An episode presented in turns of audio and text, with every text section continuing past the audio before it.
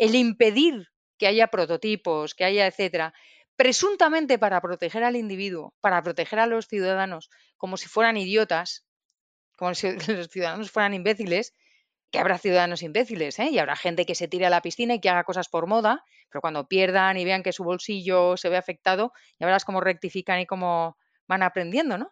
El impedir que el ciudadano se equivoque a la hora de elegir, el impedir que nadie se equivoque y, y tener además esa visión estática de las cosas, creo que es lo que nos tiene anclados y lo que está impidiendo que el avance sea eh, más rápido, ¿no? más, más acelerado. Hola, ¿qué tal? Os habla Lunaticoin y bienvenidos a mi podcast. La economía con todas sus gráficas y cálculos imposibles genera mucha pereza.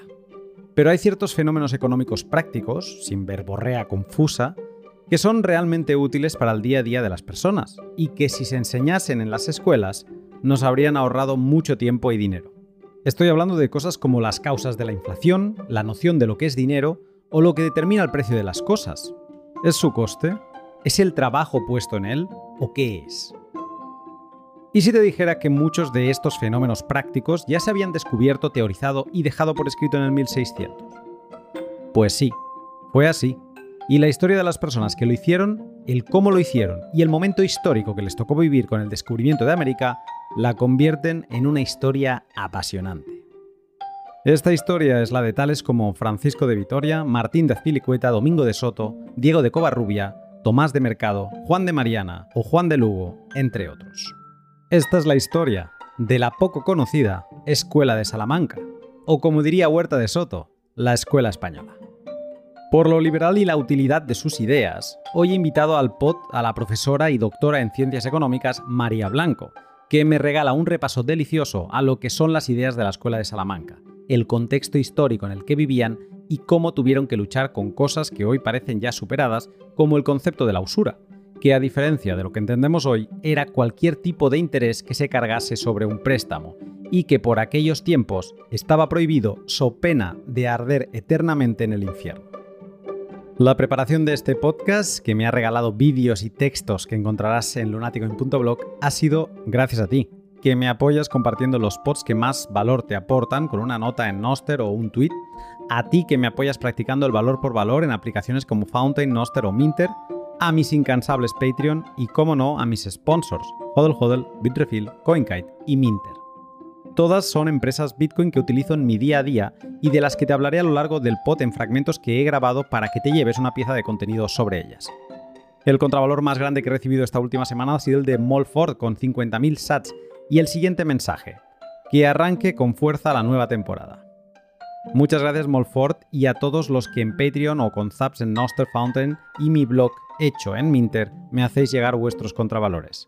Si este episodio te aporta valor y aprendes algo nuevo, no hay forma mejor de apoyarme que con el valor por valor. Al finalizar el pod te hablaré un poco más de ello.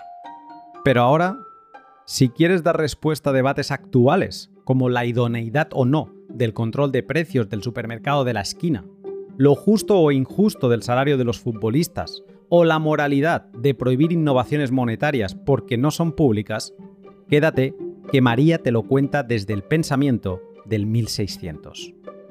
Sin más, te dejo con el pod. Buenos días, María. Buenos días, Luna. Me hace mucha ilusión hablar contigo. A mí también me hace ilusión hablar contigo. Sobre todo después de la charla que tuvimos. A veces, o sea, suelo hacer una charla previa para comentar puntos. La idea siempre es que sea 5 o 10 minutos. Sí que es verdad que muchas veces se alarga, pero en tu caso nos alargamos una hora y cuarto tratando temas prácticamente que ningún, bueno, sí, algunos eran del pod, pero eran temas más generales de nuestra visión sobre el dinero, sobre los sistemas eh, de la banca libre y demás. O sea, fue una charla que acabé con la cabeza como el, el, emoji, ¿no? De la cabeza que te explota y me fui a hacerme el desayuno y todavía seguía dándole vueltas, así que después de esa charla me apetece mucho hablar contigo. Eso te pasa por sacarme temas provocativos, eso no se puede hacer. Porque claro, me, pinchas y yo pues, pues hablo. Aparte que fue un gusto hablar contigo todo ese tiempo. yo también me quedé con la misma sensación de darle vueltas después. Soy un provocador, me quedo con esas declaraciones eh, iniciales. María, para quien nos esté escuchando y no te ubique, quería hacerte una pregunta para romper el hielo. No sé si explicar cuál es tu background y cuál es tu relación con la historia del pensamiento económico. Bueno, pues la historia del pensamiento económico es mi pareja más estable en mi vida. Es decir, yo me formé como economista, hice ciencias económicas y empresariales, que ya el nombre te dice lo, mayor que soy, porque ahora ya están divididas en dos carreras. Y me decidí a hacer el doctorado en, en la Complutense, en el departamento que dirigía Pedro Schwartz. Mi director de tesis fue Carlos Rodríguez Brown. Hice una tesis sobre la introducción de las matemáticas en, la economía eh, y me dediqué a partir de entonces a dar clase en la Universidad de San Pablo CEU. Clase, en principio, de mi expertise, que es la historia del pensamiento económico, pero también historia económica mundial, eh, de España, industrial, preindustrial, moderna, menos moderna, historia de los modelos empresariales, introducción a la micro, introducción a la macro en inglés, en español. Entonces, tengo un wide range de, asignaturas que he enseñado que quiere decir que he estudiado, ¿no? Y en la que más me he centrado y por tanto la que más estudio es precisamente la historia del pensamiento económico. ¿Y qué más? Bueno, pues en el último año eh, me he decidido a seguir estudiando, pero en un ámbito que no tiene nada que ver con nada, que es la estrategia empresarial. Y he hecho un máster en EDAP, de estrategia adaptativa y análisis de escenarios. Y he llegado a la conclusión de que en realidad de lo que estoy enamorada es del estudio. Es decir, podría seguir haciendo eh, másters y cursos y tal sin parar todo el tiempo. Hmm. Estoy infectado por la misma enfermedad del estudio, no, no puedo dejar de parar de estudiar y por eso te entiendo perfectamente.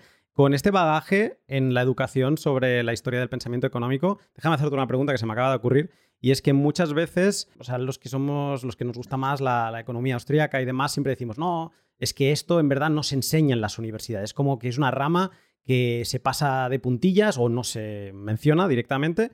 ¿Y esto es así o es un falso bulo?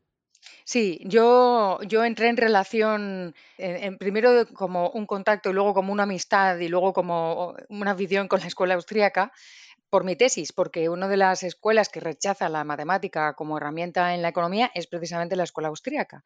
Y a partir de ahí empecé a dar clase en el máster de Jesús Huerta de Soto y estuve como siete años dando clase de historia del pensamiento económico desde una perspectiva austríaca.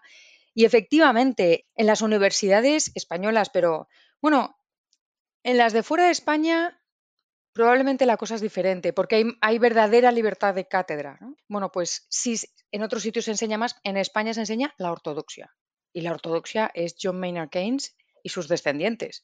Entonces, Adam Smith, por supuesto que se enseña, la escuela clásica, el modelo neoclásico, el modelo keynesiano y chimpún. La, heterodoxia, como por ejemplo eh, la escuela austríaca, nos enseña. A pesar de que, de que yo, yo puedo comprender que no a todo el mundo le gusta una metodología tan estricta como la de la escuela austríaca, pero tiene puntos que son verdaderamente relevantes, son muy acertados eh, y, me parece increíble que nos enseñe. Mis alumnos leen a Menger, eso sí. o sea, dentro de, dentro de todo, sí, como soy la única profesora del CEU de Historia del Pensamiento Económico en, en, la San Pablo de Madrid, pues yo la verdad es que les hago leer textos originales me da igual, o sea, se los, los desbrozamos en clase, pero leen a Adam Smith de verdad y leen a Menger, Menger de verdad y a Keynes también y a Marx también. Es decir, creo que hay que, al alumno hay que ofrecerle todo, todos y que lean a todos y que ellos sean capaces de, aunque no tengan todo el conocimiento que hace falta para emitir un juicio eh, bien sustentado y tal, pero que aprendan a leer y a interpretar y a, opinar sin, avergonzarse y todas esas cosas. Pero es verdad, está muy sesgada la enseñanza de la economía y de la historia del pensamiento económico muchísimo. El otro día escuchaba a Selgin en un podcast reciente que ha hecho, donde se pasó como 10 o 15 minutos defendiendo a Keynes, porque dice que Keynes se ha convertido en esa, como en una palabra para mm, criticar todo lo que no me gusta, ¿no? Pero él venía a decir, Keynes eh, y, keynesianismo pueden llegar a ser cosas distintas, ¿no? Y luego Keynes, pues venía a decir cosas que seguramente compartiría un austríaco. Luego hizo otras y luego derivó hacia otros lados. Dice, pero, o sea, vino a, hacer una llamada de atención a toda esa gente que se pone a, criticar o a utilizar a Keynes como el malo, malísimo, y es donde puedo ocultar eh, pues todo lo malo que está sucediendo, ¿no? Y esto me dio la idea de hacer un día un podcast de, en defensa de Keynes incluso, ¿no? O sea, que la, importancia de leer y de entender las partes buenas y malas de cada uno de, estos personajes. Eh, eh, George Selgin, como sabes, es disruptivo y, siempre aprieta en la herida, ¿no? Lo que denuncia George Selgin es real también, es decir, no solamente con Keynes, sino con Marx incluso, y con otros autores, eh, se les juzga por las obras de sus, eh, de sus fanáticos, pues de, sus fans, de sus seguidores. ¿no? De los, no todos los seguidores em, van a interpretar adecuadamente las cosas, pero claro, es que me, he parado porque, porque efectivamente pues Keynes murió hace muchísimo, ¿cómo sabemos cuál es el que interpreta adecuadamente o no? Por eso existe la historia del pensamiento económico, porque nos dedicamos a hacer labor de la vieja del visillo y revisar las cartas, qué le dijo a quién, en qué sentido dijo esto, en qué caso tal, porque es muy fácil un economista o una persona que está muerta y que no puede venir a decirte, no, no, yo no lo dije con esa intención, eh, eh, manipular, coger, sacar de contexto y hacer afirmaciones en nombre de John Maynard Keynes o de Adam Smith o de Menger o de Mises, etcétera, que a lo mejor no están en línea con lo que realmente ese, ese autor estaba, estaba intentando decir. Y es verdad, pero es que claro, John Maynard Keynes era un señor que primero estuvo a favor del patrón oro y luego no. Es decir, cambio de opinión, ojo, no son como los cambios de opiniones a los que estamos acostumbrados en España, es un cambio de opinión sustentado y con razones y con razones que expuso y todas esas cosas, ¿no? Pero quiero decir, hay varios John Maynard Keynes y eso no me parece malo. No me parece algo censurable hacia Keynes, me parece que está muy bien, que tenga una evolución como intelectual y que a medida que aprende determinadas cosas, aparte de que el modelo neoclásico es muy imperfecto, muy, muy, muy, y muy satisfactorio. Yo entiendo que el tipo dijera, ya, esto muy bien, pero no, creo que hay más. O sea, creo que, como él decía, el modelo neoclásico es una parte de una teoría más general, y luego viene ya el punto, un puntito de narcisismo, una teoría más general que es la mía, ¿no? Entonces, pero bueno, eh, yo lo entiendo y tiene razón Selgin, ¿eh? Y si haces un, pongamos en su sitio a John Maynard Keynes, pues yo estaría dispuesta a, darte toda la información que necesites, porque es verdad, hizo cosas y dijo cosas que, tenía razón, ¿no? Yo recuerdo a alguien que decía, con, ocasión de la publicación del anti-Marx de, Rayo, alguien decía, me he leído el primer volumen y parece que Rayo es marxista, porque expone todo lo que hizo. Es verdad que el segundo volumen va destripando y tal, ¿no? Pero a mí hasta cierto punto lo de hacer exégesis de los textos e interpretarlos desde el punto de vista de hoy en día, no lo digo por rayo, lo digo en general, me, parece anacrónico y creo que ninguno de nosotros, si tuviéramos el talento de escribir, pasaríamos ese filtro dentro de 100 años, ¿no? Me estoy dando cuenta que esto, sin quererlo, tiene mucho que ver con lo que vamos a hablar hoy, sobre todo con el pensamiento escolástico, ¿no? De, de no dar por, o sea, no cerrar una puerta a una tesis que tú no consideras buena, sino bueno, vamos a destriparla primero y vamos a ver si realmente tiene razón o no. Y solo para cerrar el tema Keynes, o sea, Selgin se puso a hablar tan bien de Keynes que luego vino a decir, oye, ojo, que no quiero venir a defender todo lo que eh, Keynes ha hecho, eh, que tampoco era una hermanita de la caridad. Pero bueno, un buen documento intentaré poner también el link eh, debajo en la descripción. Hoy María te he invitado para hablar de una escuela de pensamiento económico que a mi parecer es muy interesante. De hecho, la he ido descubriendo poco a poco con el tiempo en este camino que me va llevando Bitcoin. Me ha parecido interesante por lo liberal de sus ideas, por cuán avanzadas eran a su época, porque lo sorprendente es que muchas de estas ideas tienen eh, conexión con la escuela austríaca, pero 300 años antes, ¿no? Entonces es bastante duro el darse cuenta de esto. Y luego también por el momento radical en la concepción que había del mundo que les tocó vivir. ¿No? En esa, gente de golpe vio que el mundo se les ampliaba y que el globo se completaba. ¿no? Ese, mapa que no tenía fin, pues de golpe se le daba la vuelta y eh, cómo eso podía afectar en su cabeza. Hoy vamos a hablar de la escuela de Salamanca y a modo introductorio te quería preguntar, no sé si podrías hacer una pequeña introducción de qué es la escuela de Salamanca y cuáles son sus características. Pues mira, la Escuela de Salamanca es el ejemplo perfecto de las cosas que no se enseñan en las universidades. Hasta hace relativamente poco, en ningún manual, ninguno, de historia del pensamiento económico aparecía la Escuela de Salamanca. Hablo de manuales, no hablo el, la Biblia de Schumpeter, ¿no? la historia del, análisis económico de Schumpeter, que es una Biblia y que ahí está, se supone que están todos y se supone que. Ahí sí aparece la Escuela de Salamanca, pero en general en los manuales de historia del pensamiento económico no aparecía tuvieron que ser eh, los profesores de la Complutense, precisamente mis, mis, colegas, ¿no? Donde yo me formé, donde, que es como mi, mi, escuela primaria de historia del pensamiento económico, Luis Perdices y, y todo el grupo, pues eh, eh, Fernando Méndez y Bisate, Victoriano Martín, etcétera, etcétera, hicieron un manual donde sí estaba la Escuela de Salamanca como parte de la escolástica, ¿no? Tampoco le dedican un capítulo intenso, pero sí se ve la escolástica y dentro de la escolástica, la segunda escolástica, que es la Escuela de Salamanca. Lo primero que llama la atención es que se llama escuela. O sea, ¿por qué no hay una escuela mercantilista y sí hay una escuela de Salamanca? Pues porque había un líder, que era Francisco de Vitoria, que era un personaje con una formación espectacular, eh, un verdadero intelectual de la época, ¿no? Alrededor del cual, pues había una serie de discípulos que a mediados del siglo XVI seguían la visión jurídica del mundo de Francisco de Vitoria. Y a partir de ahí, si te das cuenta, pues la visión jurídica es decir, la visión de todo. Porque, por ejemplo, me ciño a la economía nada más, todas las transacciones económicas se formalizan en un contrato.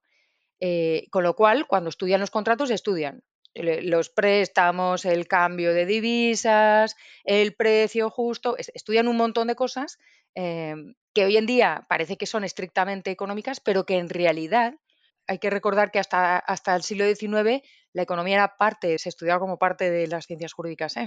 jurídicas y morales, ojo.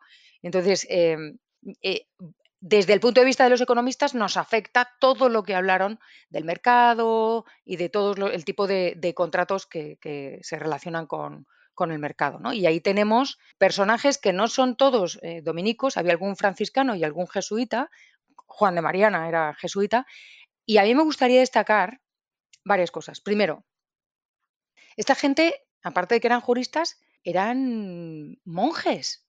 Es decir, no les podemos pedir que no miraran a la economía o al comportamiento económico, a la acción humana, sin la, sin la lente moral, porque estaban ahí escribiendo de eso precisamente porque, eh, y ahora lo veremos, había una especie de, eh, eclosión de tipos de transacciones, tipos de contratos, etcétera, etcétera. Eh, y, había que poner un poquito de orden ahí, ¿no? O sea, había que trazar, tenían, ellos eran los encargados de poner el criterio, el criterio moral, de qué está bien, qué está mal, qué precio es justo eh, cargar, qué precio es un abuso, el tipo de interés, etcétera, etcétera. Entonces, eso no hay que olvidar nunca que están mirando la realidad del mercado desde los monasterios, pero mirando la realidad del mercado con un objetivo normativo, ¿vale? Y eso no estaban describiendo el, modelo económico. Lo que pasa es que, claro, a veces quienes se dedican a esto, a, analizar desde el punto de vista ético lo que sea, pero el mercado también, tienen un conocimiento del mercado mucho mayor que la señora que va a mi lado en el metro, porque se esfuerzan en analizar qué es lo que está sucediendo y tienen que pegarse a la realidad. De hecho, eh, el comentario resultorio de cambios de Martín de Azpilcueta es un apéndice de su Manual de Confesores, que es el libro que utilizan los curas, los sacerdotes, los monjes para ver qué está mal y cuál es el y, como cuántas aves marías tienes que rezar, ¿no? En los manuales de confesores se explicaba el delito, o sea, se explicaba la acción, por qué estaba mal eh, y cuáles eran las, las opciones más éticas, por decirlo de alguna manera.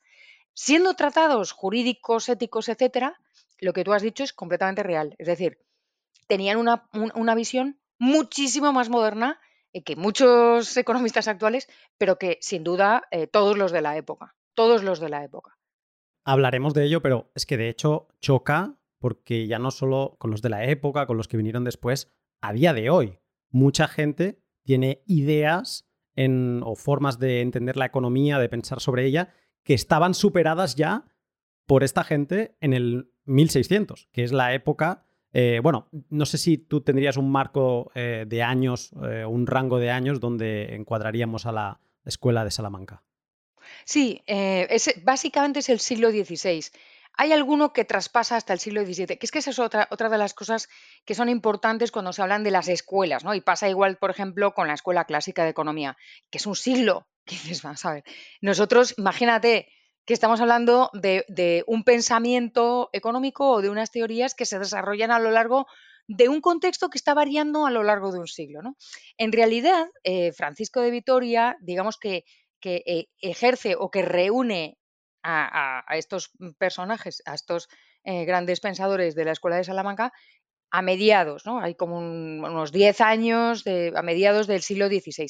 Lo que pasa es que son escolásticos, quiero decir, tienen unos antecesores a los que están unidos con, con punto de cruz, ¿sabes? Indestructible por el método escolástico, porque tenían que replicar. ¿Podría explicarlo lo que es el, método escolástico? Porque además, cuando se habla de la escuela de Salamanca, si alguien lo busca, pues puede poner la escuela de Salamanca en Google o puede poner los escolásticos con relación a temas económicos, ¿no? Y ahí les van a aparecer los mismos. O sea, que se hace referencia a ellos con, ambos términos. Eh, ¿A, qué hace referencia esto de los escolásticos? A ver, los escolásticos, que es la traducción de hombres de escuela, ¿no? en, en latín, pues Tú piensa una cosa, en aquella época, siglo XVI, eh, ¿qué hacía el común de los mortales?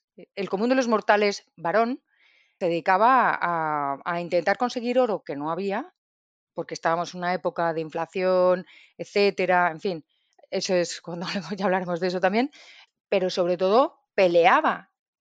O sea, la manera de conseguir oro era o tenías minas o se lo quitabas a otro.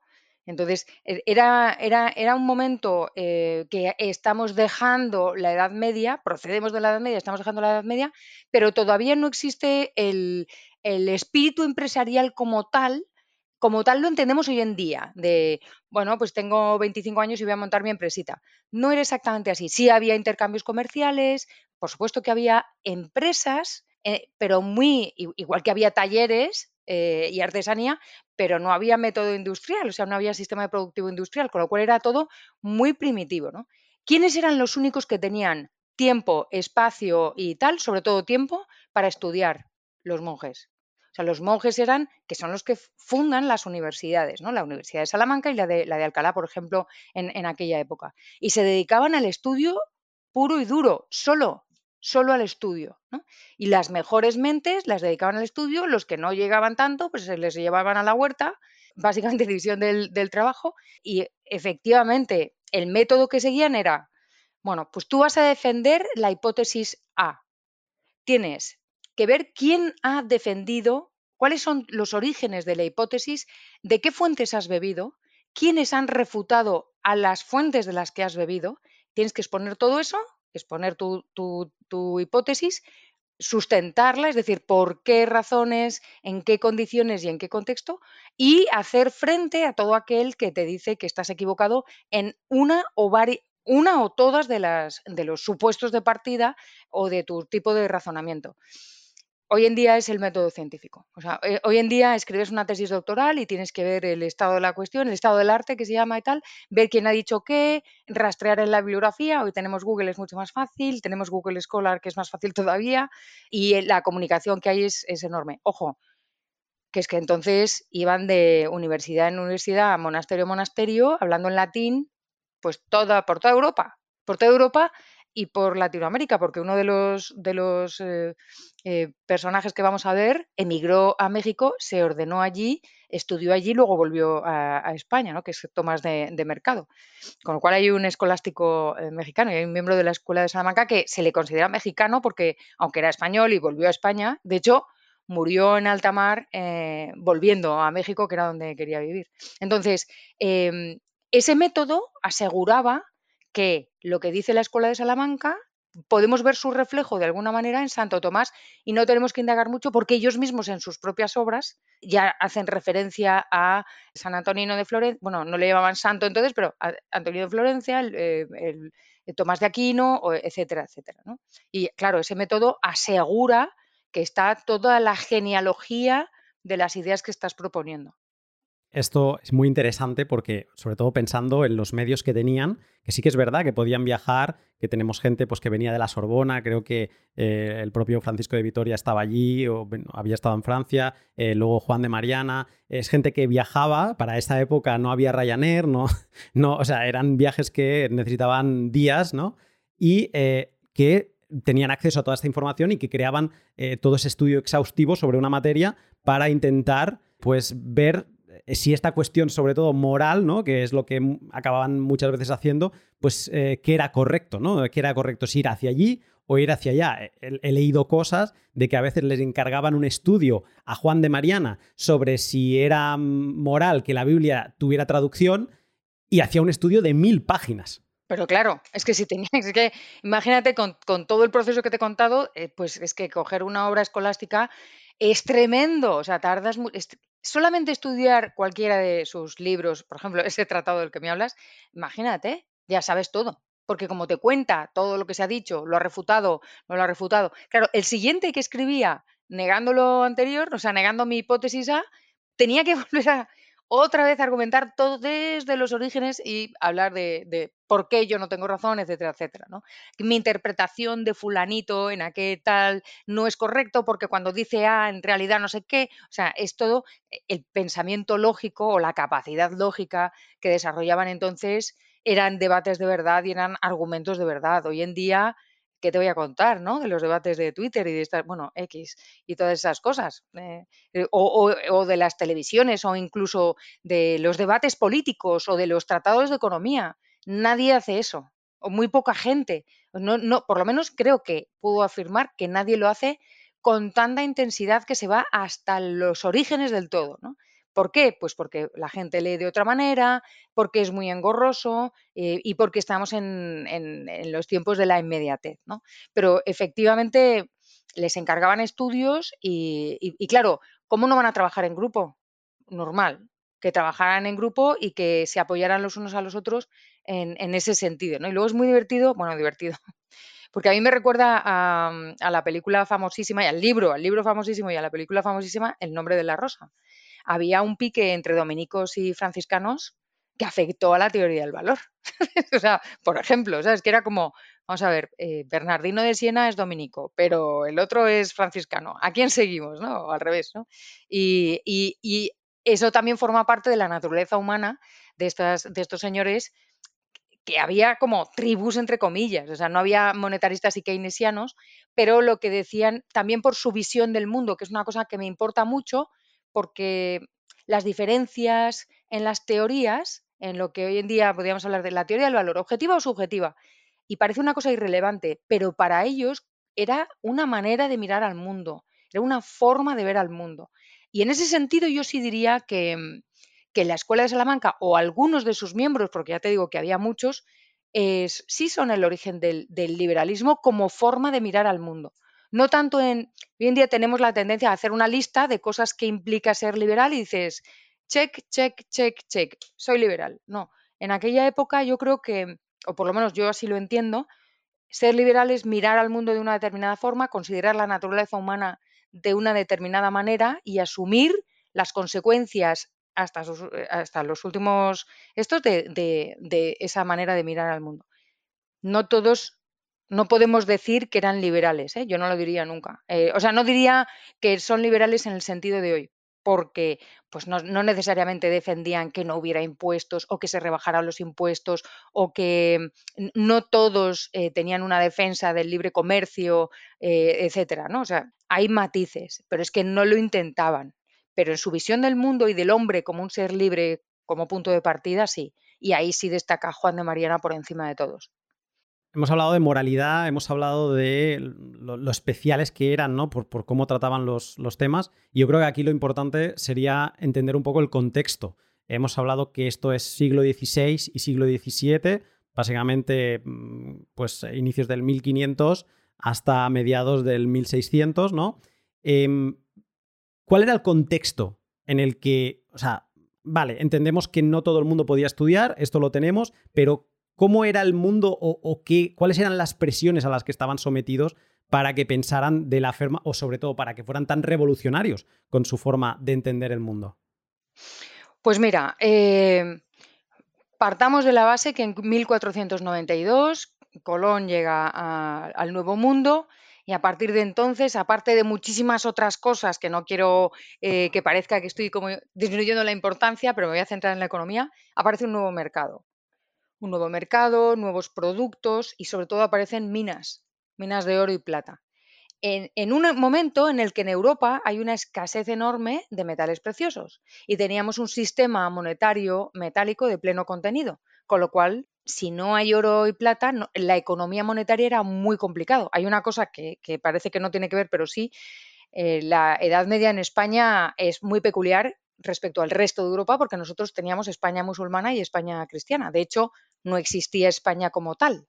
Existían determinados reinos y, territorios, pero no existía ese espíritu nacional que viene mucho después, ¿no? Pero había una parte musulmana y una parte cristiana. En la parte musulmana traían oro de Sudán y sí existía una economía monetaria mucho más fluida. En la parte cristiana, nada, porque, sea, porque dependía, estamos enlazados con el, eh, eh, Occidente, con Europa, y había una gran escasez de metales. Y de repente llegan allí y se encuentran que hay minas. Entonces se lo traen a España, pero se traen eso como se traen el cacao y como se traen la patata y otras cosas, ¿no? Solo que en aquellos momentos el oro y la plata era lo más. O sea, como hoy, iba a decir si te encuentras una veta de petróleo, pero está tan mal visto, pero bueno, imagínate, descubrimos que tenemos tierras raras a lo bestia o, no sé, en unas de las celebraciones de que hagan al Madrid, damos un salto en la Cibeles y hace ¡bum! y aparece un pozo de petróleo. Cambiaría mucho las cosas, ¿no? Cambiaría eh, nuestras importaciones, nuestras exportaciones, el valor de la propia marca país, o sea, cambiarán muchas cosas. Pues eso es lo que pasó. Entonces, ¿qué, sucede en el siglo XVI? En el siglo XVI, la monarquía o los, diferentes, sobre todo en Castilla, ¿eh? sobre todo en Castilla, lo que se estaba haciendo era traer el oro y gastarlo, mm, primero devolviendo las deudas eh, del monarca que eran eh, o sea, la deuda pública no es, una, no es un invento nuestro, entonces eran las deudas del soberano. Entonces los soberanos lo que hacían era primero pagar sus deudas, sobre todo deudas de guerra, eh, y segundo, gastar. ¿En qué?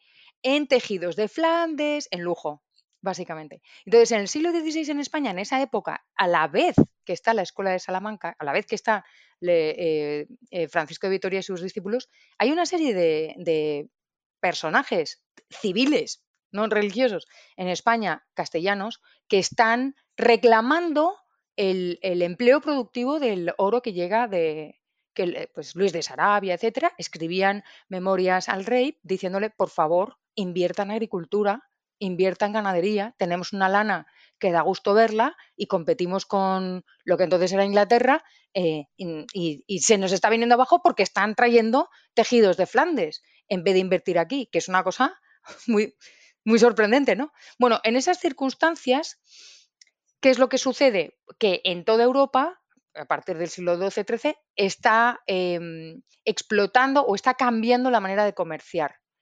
Aparece la letra de cambio, aparecen nuevos tipos de contrato, em, hay, hay contratos de préstamo, letras de cambio, que es un contrato también, y el cambio de divisas, teniendo en cuenta que si ahora hay múltiples en monedas y tal, eh, múltiples divisas, en aquella época era, vamos, eh, no había control, en el sentido de que, pues tú podías, podías acuñar una moneda, ponerle tu sello irte al mercado e intentar pagar con ello, ¿no? Perfectamente lo podías hacer, o sea, no había, e, era, era libre emisión de moneda real, ¿no? Lo que pasa es que, claro, los, los eh, usuarios de la moneda tanto oferentes como demandantes, confiaban más en una que en otra. ¿Por qué? Porque existía la picaresca de limar las monedas, disminuir la cantidad de metal precioso, etc. Con lo cual había grandes ferias, que eran los centros comerciales enormes, eh, donde no solamente iban los consumidores finales, sino también pues, los empresarios, o sea, los ganaderos, eh, agricultores, pues, zapateros, comerciantes, intermediarios, eh, etcétera, y ahí aparecen las, antes, pero ya existían las, mesas, las taulas, ¿no? donde aparecen los primeros bancos, por decirlo de alguna manera, donde había personas que se habían especializado en la tenencia de diferentes divisas para facilitar los intercambios. ¿Qué es lo que pasa? Que también en esa época la Iglesia Católica tenía un poder enorme y tenía que vigilar porque había, mm, o sea, el dicho dar gato por liebre tiene todo el sentido en aquella época, porque como no había instituciones que regularan y había una, una eclosión de, diferentes formas de contrato y de intercambios, etcétera, etcétera, por, por toda Europa, pues había una preocupación por qué es lo justo, qué es lo injusto, esto está de acuerdo y en armonía con la moral católica o no lo está. ¿Qué pasa? Que las prohibiciones lo que hacían era eh, interferir no solamente el día a día, lo que estaban haciendo con una visión un poco más macro era aumentar los costes de transacción muchísimo, muchísimo. Es decir, la prohibición de la usura supuso un retraso enorme, o por lo menos un freno enorme, en la evolución de un sistema financiero que permitiera y que diera, que albergara todos esos cambios que estaba habiendo en, el comercio eh, de, mercancías, etc. Y aquí es donde la Escuela de Salamanca, digamos que despeja ese camino. Y ahora un momento para hablarte de dos de mis sponsors, de Hodel Hodel y CoinKite. Hodel Hodel tiene mucho que ver con estos comerciantes y banqueros de la España de 1600. Es divertido leer cómo algunos miembros de la Escuela de Salamanca critican a los banqueros por ponerle nombres confusos a sus productos financieros. Le llamaban depósito a una cosa que no era tal, que en verdad era un préstamo. Y eso no sé si te suena de algo. Pues es divertido ver cómo los definen, como los que se ponen en las plazas con una mesa, una silla y una caja, donde guardar el efectivo, ¿no? Que les iban trayendo y con el que iban operando. Eso era un banco, un tipo con tres o cuatro herramientas y ya. Con lo que yo me pregunto, ¿por qué necesitamos pasar complejos procesos de conoce a tu cliente, de ceder la custodia de nuestras monedas y de estar constantemente pidiendo permiso para comprar Bitcoin? Que por cierto, no sé si te has enterado, pero el Reino Unido pretende poner un cuestionario por ley antes de cada compra de Bitcoin. Bueno, inaudito. Pues no, todo esto no es necesario. Y por eso tenemos Hodel Hodel, que hace las veces de plaza virtual para que todos los que queremos operar entre particulares nos encontremos en un lugar común y pongamos o tomemos las ofertas que nos plazcan. Si quieres comprar Bitcoin sin datos personales, te recomiendo que visites Hodel Hodel siguiendo el link de la descripción y que recuperes la salud mental con la perspectiva que nos da el tiempo. Y CoinGate, la empresa fabricante de dispositivos físicos que nos hacen la vida más fácil cuando queremos guardar Bitcoin con seguridad en la plaza medieval que te acabo de contar, qué poder físico no tendrían los comerciantes y banqueros de la época para poder defender esa caja donde guardaban el dinero del día. Por suerte para nosotros no hace falta armarse hasta los dientes y podemos apoyarnos en la criptografía para proteger nuestra riqueza digital. Y ahí es donde CoinKite, con sus dispositivos Colcar, OpenDime, TapSigner o SatsCard, nos proveen de las herramientas más avanzadas para conseguirlo. ¿Vas a empezar a custodiar tus Bitcoin? Bueno, si te agobia mucho el tener que cacharrear, te recomiendo TapSigner junto a la wallet Nunchuk en tu móvil, que está tanto para Android o iOS, y así tienes un buen inicio. Hice un blog post sobre ello. ¿Quieres empezar a subir el nivel de seguridad de tus satoshis? Tu camino es la Colcar Mark IV, que esta semana me hizo la vida más fácil cuando tuve problemas de conexión entre mi Samurai Wallet y mi Dojo, y la forma en que gasté del Postmix fue con la opción que me da Colcar de exportar el XPub de la cuenta Postmix para importarla en Sparrow y en un par de viajes de SD ya tenía mis fondos circulando. ¿Te ha sonado a chino todo esto? Tranquilo, que de todo se aprende, pero que sirva esta exposición para entender que con Colcar Mark 4 el límite lo pones tú. Anímate con ella siguiendo el link de la descripción. Aquí te quiero detener un momento porque es que esto es algo que me ha chocado preparando el podcast y es que en esa época la usura no es la usura que conocemos hoy, sino la, la usura que conocemos hoy es como un interés excesivo. ¿No? Cuando alguien, un prestamista de estos de la calle, no un banco, te presta dinero y te pide un 20% de interés, dices, ah, esto es usura, ¿no? Porque es demasiado excesivo, pero en aquel entonces usura era cualquier tipo de interés. Entonces, y esto lo fijaba la iglesia, que aquí rescato a Álvaro de María, eh, donde nos hizo ver a todos los bitcoiners que el sistema político en el que vivimos ahora de los estados es algo moderno. De hecho, lo he mirado, el libro del Leviatán de Hobbes, donde se unía autoridad y potestad, es del 1600, sea, no tengo el año por aquí delante, lo encontraré. Es del 1650. sí. es 1651. Y que antes, bueno, y ahí tendría hasta la Revolución Francesa para que se hiciera el gran marketing de, del Estado, ¿no? Eh, aún faltaría. Pero el, antes teníamos autoridad y potestad. Y es lo que tú decías, el gran poder de la Iglesia era la autoridad. y la autoridad era un poco la que fijaba lo que era moralmente correcto y no. Y además con una fuerza que no tiene nadie en este momento. Porque ahora tú puedes estar muy asustado de Hacienda, del Estado, de la policía, del ejército, pero en aquella época el malo era el infierno y eran los pecados. Y Dios es omnipotente, por lo tanto lo tienes estás rodeado de Dios, Dios te ve todo lo que haces en cada momento y a él no le puedes mentir, porque si has hecho un pecado él lo sabe. Entonces ellos tenían una fuerza enorme porque la, o sea, si te pasabas, la consecuencia era ir al infierno. Eternamente. Eternamente. eternamente, o sea, no había más. Entonces, yo creo que lo importante que nos tenemos que meter en la cabeza es que en aquella época, con todos estos contratos que empezaban a nacer en Europa, imagínate, el interés estaba prohibido. Estaba prohibido en la Europa católica, porque no hay que olvidar que también ahí es una época del nacimiento de la Reforma, y donde Lutero, a modo reaccionario, revolucionario, eh, lo que hace también es empezar a hablar sin problemas de todo del tema del interés y de la usura, siempre con límites, ¿no? El calvinismo también, pero ellos eran más abiertos a que eso se pudiera dar, mientras que aquí era un cerrojo muy duro. Entonces, imagínate, descubres América, un montón de negocios, un montón de posibilidades, le das la vuelta al globo, la posibilidad de comerciar, te cargas al, al mercado árabe porque tú tienes mejores vías, mejores todo, pero no puedes cargar interés. Es que tú fíjate una cosa, o sea, ahí hay varios puntos muy importantes. Primero, eh, para comerciar tenías que fletar un barco que entonces era de alta tecnología, porque atravesar el, Atlántico, pues no era cualquier cosa, no era, no un plus ultra. Es decir, eh, nadie se plantea que invertir en fletar un barco de alta tecnología, sabiendo los riesgos de ir de, Europa al Nuevo Mundo y vuelta sin que te diera escorbuto, hubiera piratas, se murieran todos por el camino, te quedaras sin víveres, Dios sabe qué, era altísimo el riesgo, ¿no? Por eso surgen las compañías de comercio que son el origen de la sociedad anónima, porque digamos que reasignan los riesgos y entonces merece más la pena. Claro, si no puedes pedir, eh, si no puedes pedir un préstamo con interés, ¿quién te va a, quién te va a prestar?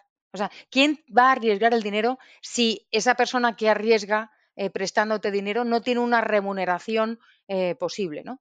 Pero el, tema, fíjate, el tema del tipo de interés y de la usura proviene de, agarrarse férreamente a la doctrina, a la doctrina que proviene de Santo Tomás. Santo Tomás lo había traído de los griegos, es decir, hay una tradición aristotélico-tomista que, empieza por considerar que no puedes dar 10 euros y recibir más, porque si has dado 10, ¿cómo vas a recibir más? que tiene su punto, ¿no? A menos que investigues mm, qué es lo que pasa cuando das 10 euros. Pues no es que das 10 euros para que los entierres debajo de un árbol y luego al cabo del tiempo me los devuelves, no, es que tú vas a hacer cosas con esos 10 euros y a lo mejor luego no me, los, no me los vas a devolver. Entonces, hubo pues una literatura enorme, ríos de tinta se han volcado escribiendo acerca de la usura, etcétera.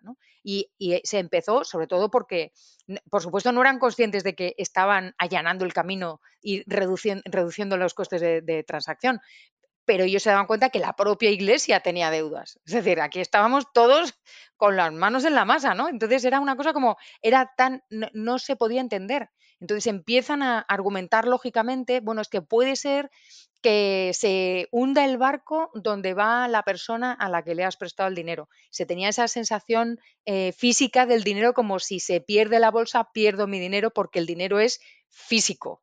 No es, no es un apunte bancario como ahora, que es como, bueno, no importa si pierdes 20 euros los tienes, no. Entonces, y poco a poco, pues se ve que hay un riesgo, etcétera. Y se llega a la conclusión de que una cosa es cobrar para sacar un beneficio de esos 10 euros y otra cosa es cobrar un tipo de interés, que no es usura, para compensar la pérdida potencial de haber prestado esos 10 euros. No solamente la pérdida potencial porque te vayan a robar o cualquier cosa, sino porque tú podías estar utilizando esos 10 euros en otra cosa el coste de oportunidad.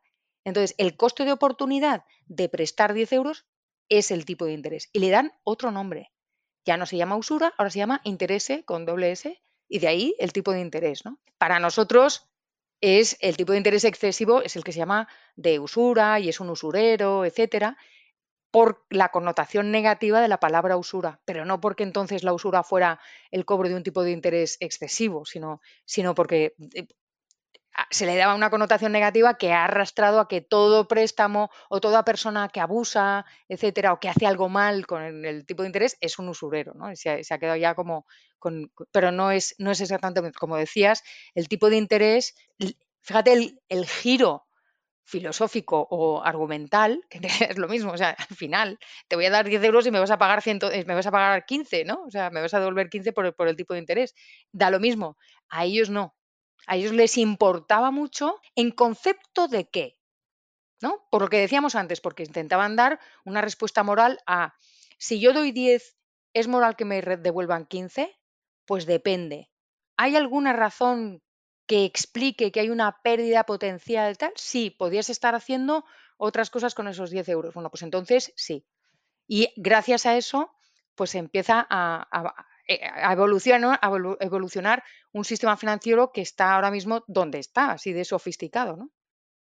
Esto lo explicas y, suena fantástico, ¿no? Y parece como que todos eh, de golpe lo descubrieran y dijeran, ya está, eh, le vamos a llamar así y tiene todo el sentido del mundo porque es el coste de oportunidad, pero en verdad cuando te lees textos de ellos te das cuenta que es, un, o sea, es una discusión que mantuvieron entre todos ellos y además que aunque estuvieran medio de acuerdo, luego cuando hablaban a los banqueros los señalaban como el diablo, o sea, como vosotros que eh, lo que estáis diciendo, estáis vendiendo un contrato de depósito, es decir, te traigo monedas y me las guardas a buen recaudo, cuando en verdad lo que estás haciendo es un contrato de préstamo porque no me estás cobrando por él. O sea, tenían unas discusiones que había gente mm, con mente más abierta, con visión del siglo XXI, y otros que, bueno, se lo medio creían, pero algo dentro suyo no lo acababan de creérselo o venían con todo ese perjuicio que de antes, ¿no? De, la idea de la iglesia, que además voy a leer un, un texto de, lo has mencionado tú antes, de San Antonino, que fue arzobispo de, Florencia,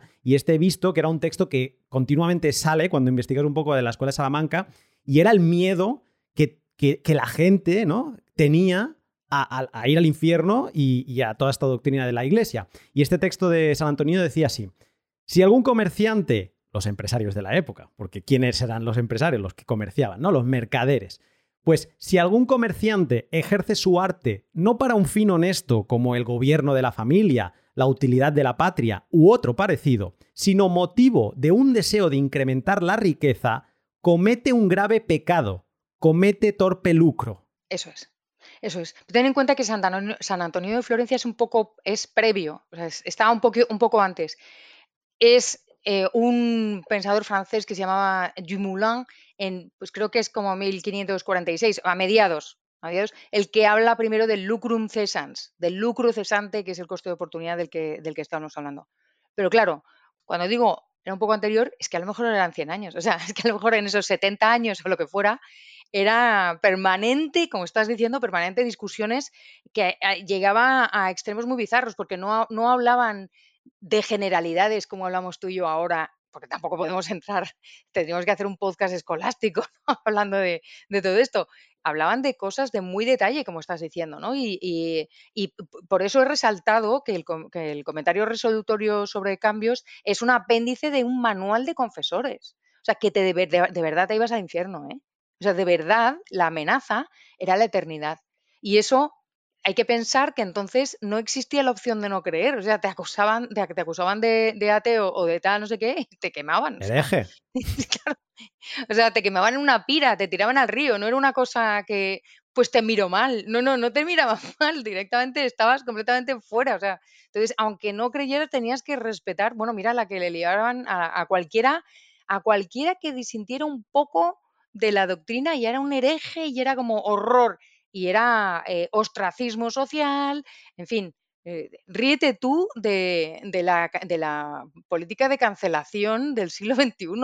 Eso sí era política de cancelación, te cancelaban para siempre porque acababan contigo, vamos. Lo que cobra valor viendo todo esto para mí ¿no? Es una figura que quiero estudiar más, es la de Lutero, porque él, o sea, no solo se atrevió a criticar, sino que redobló, ¿no? Y lo tiró todo para adelante, hizo su Biblia, hizo su todo y creó, o sea, promovió la reforma. ¿Qué dices tú? ¿Qué narices tuviste, macho, para hacerlo todo eso cuando lo fácil hubiera sido que te hubieran matado?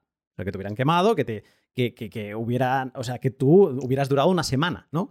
Y, y no, o sea, cobra sentido viendo el miedo que le tenían todos los mercaderes y todos los comerciantes a la iglesia que, o a esta moralidad de que acababas en el infierno, que de hecho, no sé si quieres añadir algo más a esto, pero de hecho yo entiendo que fue un poco el inicio de todo este pensamiento de la, de la Escuela de Salamanca. ¿Quieres decir algo que te veía que estabas ahí con lo de Lutero? Sí, sí, porque fíjate, es que es muy interesante, no, me, lo había, no me lo había planteado así. Yo sé que Lutero eh, conozco a alguna persona protestante y Lutero creía que el que tenía razón era él y que los que se estaban desviando eran los otros. O sea, los que se estaban desviando del camino principal eran los demás. Eh, por motivos políticos, por el poder, no sé qué, no sé cuántos, y que en realidad indulgencias. lo suyo suyo era lo que estaba diciendo él, ¿no? Eh, yo pienso, ¿por qué no le mataron? Pues porque probablemente había un caldo de cultivo ahí. O sea, probablemente, estoy hablando sin saber, o sea, estoy hablando de oídas, digamos, de, por lo que poco que he podido leer del tema, pero en general en la historia de la humanidad, cuando pasa una cosa así, es porque él está dando voz a algo que ya existía y era tan fuerte que no le mataron. Y no solo eso, mira las guerras entre católicos y protestantes.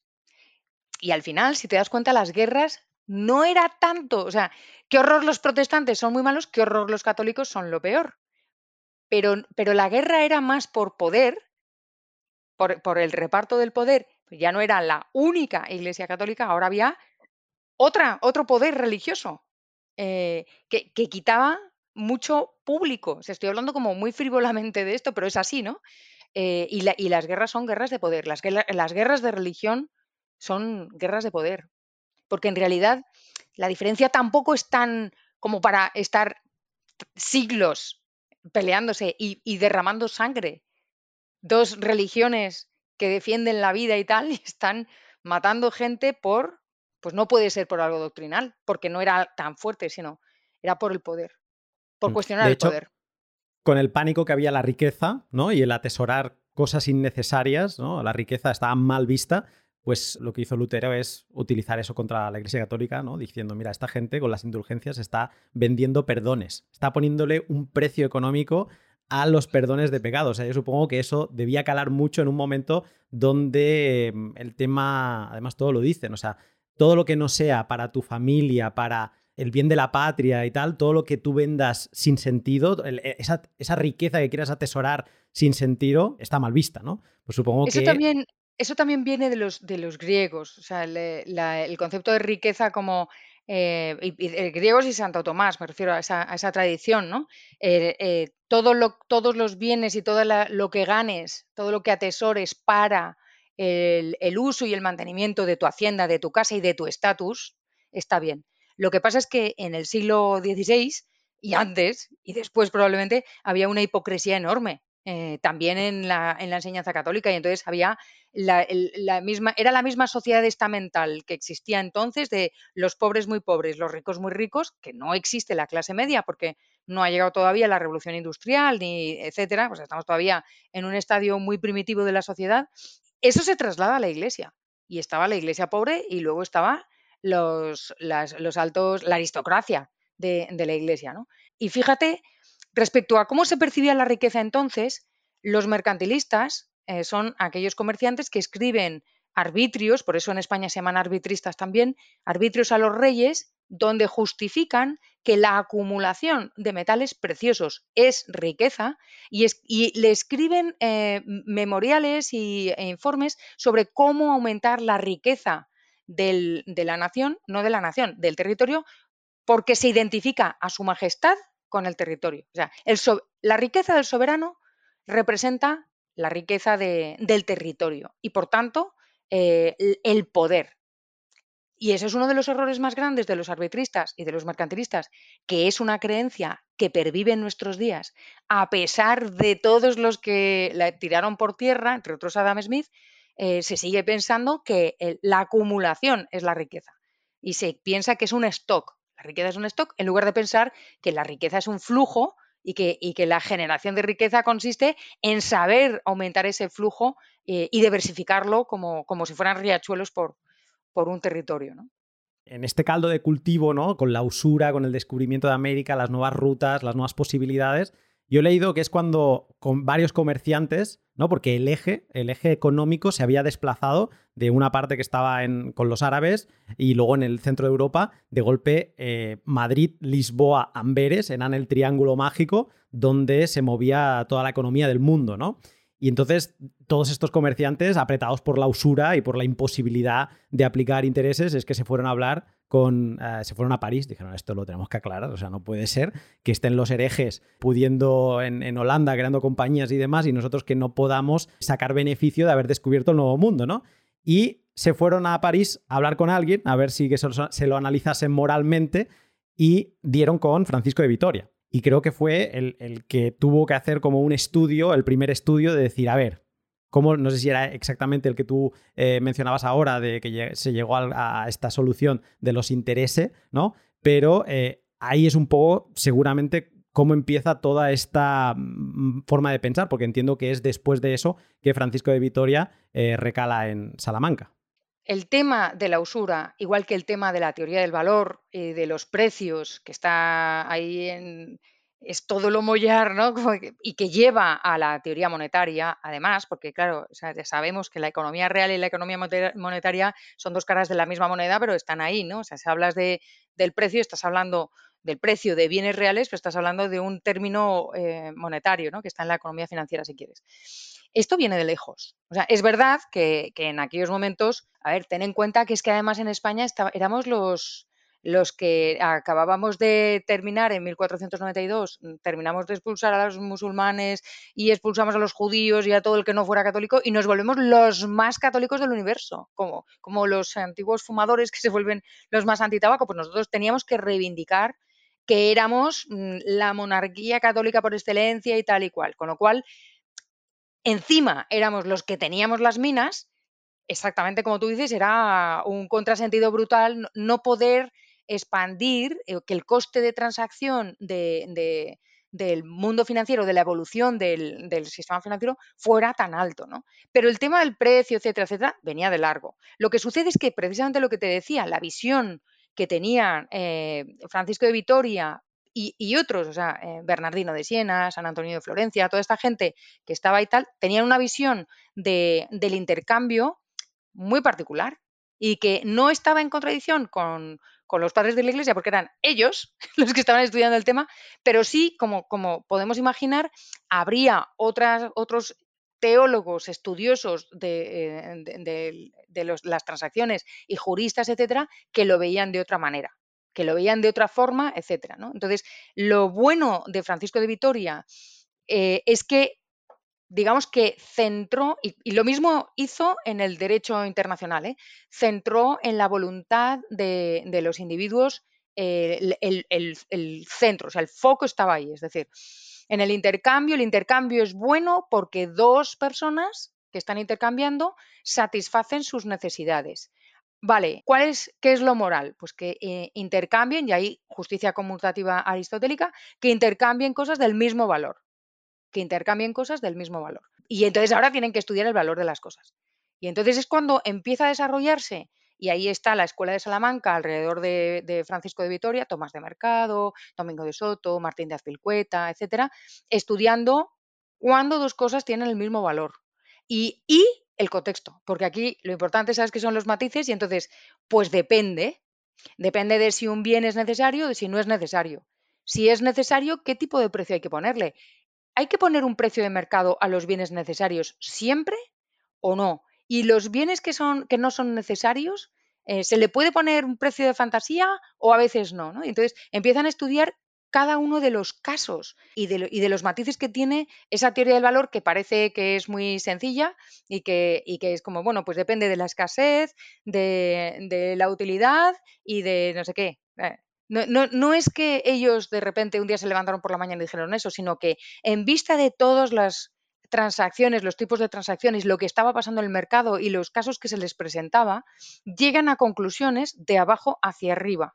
No tienen una iluminación, o sea, no es deductivo, sino inductivo, es un pensamiento lógico inductivo. Y, es, lo bueno es que de ahí extraen una norma general aplicable a todo, que es, Bueno, pues en principio, si son bienes que son necesarios, pero no hay una escasez enorme, pues es el precio de mercado entendido como la común estimación. ¿Qué dices? Estimación, teoría subjetiva, común, teoría objetiva, ¿sabes? Del valor. Entonces, ahí es donde hay esa especie de confrontación entre los franciscanos y los, y los dominicos. Los franciscanos lo veían más como, como subjetivo y los dominicos más como objetivo, pero porque intentaban generalizar al, mercado, ¿no? a, las situaciones en general. Eh, pero luego son capaces de, de especificar, pues por ejemplo, allí donde hay un precio legal, el precio legal es el precio justo que es como yo no voy a meterme con lo que hace la ley. O sea, no me voy a, no voy a, no voy a entrar a esta ley es inmoral, no vamos a entrar ahí. Si el soberano decide y estudia y, con justicia establece un precio legal, eso es lo que hay. Y también, por ejemplo, mm, creen que no se puede poner un precio de monopolio. O sea, si no hay suficiente número de vendedores, no se puede poner un precio de monopolio. No es justo. Eh, porque, porque precisamente estás sacando ventaja de algo que es inmoral, que es como somos pocos, vamos a hacer lo que nos dé la gana, ¿no? No, no, no, no. Eh, tiene que haber mercado, o sea, para que, para que el precio justo sea el precio, la común estimación, tiene que haber suficiente número de demandantes y diferentes. Y así van analizando caso por caso y tienen una teoría del precio eh, pues bastante desarrollada. Con todo este caldo de cultivo, eh, si después de este podcast nos tuviéramos que llevar como algunas ideas en las que estuvieron trabajando y que en parte le debemos a la Escuela de Salamanca o le debemos que ellos empezaran la discusión y luego alguien la retomara más adelante, incluso sin saber de la existencia de la Escuela de Salamanca, eh, porque sé que tocaron temas económicos, monetarios, mm, sociales. ¿Cuáles serían esos temas? Y también quizá así nos servirá para repasar algunas figuras más de, esta escuela. Has mencionado el tema del, lucro cesante, este lo tenemos. También has abierto un poco la caja de Pandora de la teoría subjetiva del valor, que además, o sea, no sé si hubo alguien que lo empujó más que, que otro este tema. Eh, todos tocan prácticamente todos los temas, excepto, por ejemplo, el tema de los pobres eh, lo toca Tomás de Mercado. Pero hay un tema que se deriva de la teoría del valor y que a mí me parece esencial, y es por lo que se le reconoce más a la Escuela de Salamanca, que en principio son Domingo de Soto y Martín de Azpilcueta, pero también Tomás de Mercado y otros eh, abundan en el tema, porque como todos tenían que citarse al resto, y es el tema de cómo se considera el dinero. Es decir, el dinero es una mercancía más. Punto. Luego está sujeto a la oferta y la demanda. Eso quiere decir que donde hay mucho dinero, eh, el, precio del dinero cambia respecto a donde no hay mucho dinero. Y eso les hace llegar, y era un verdadero problema, un problema enorme, les hace llegar a conclusiones que en esos momentos son altisonantes respecto a lo que a la ortodoxia de entonces, ¿no? a las prácticas comunes de entonces. Y es, claro, yo no te puedo en principio, cobrar, no puede haber doble precio. Yo no te puedo cobrar lo mismo, no te puedo cobrar diferente por el mismo bien. Un bien tiene que tener un precio único. Excepto si eh, donde yo estoy eh, hay inflación o no hay inflación. Con lo cual, a veces el precio es diferente porque estamos hablando de sitios donde hay inflación o no. Y el aumento de precio no se debe a que cambie el valor del bien, sino que se debe a que la moneda está inflada porque hay abundancia, hay exceso de, moneda. ¿no? Todos esos pensamientos, o sea, todo lo que se deriva de su visión del dinero, a mí me parece maravilloso, sobre todo porque estamos en una época de inflación, que bueno, hiperinflación era como un 3% anual, ¿sabes? O sea, que es que entonces eh, hoy es como lo normal, pero entonces era muy chocante, muy chocante, y además es una inflación que exportamos al resto de, Europa y se echaba la culpa a los comerciantes. Están subiendo los precios porque son unos egoístas. Y ellos dijeron, no, no, están, a que sí. Si es que no hemos inventado nada. Eh, se están subiendo los precios porque está llegando mucho dinero del nuevo mundo. Está llegando oro y plata y se está monetizando. Eso uno. Otra consecuencia de esta visión del dinero como mercancía es la teoría de la paridad del poder adquisitivo de la moneda, que es magia. En el, no magia porque no se sabe qué hay detrás, sino que abre todo un mundo a, bueno, pues tú ibas a, la feria de Medina y, tú ibas a la mesa de cambio y tú decías, tengo florines, dame escudos, y el otro, pues sí, pesaba y no sé qué, no sé cuántos, pero podía hacer cualquier cosa. y podía decidir que el cambio era uno o que era otro y, tú no tenías ese acceso a la información que tenemos hoy, que es que eso se nos olvida, el acceso a la información.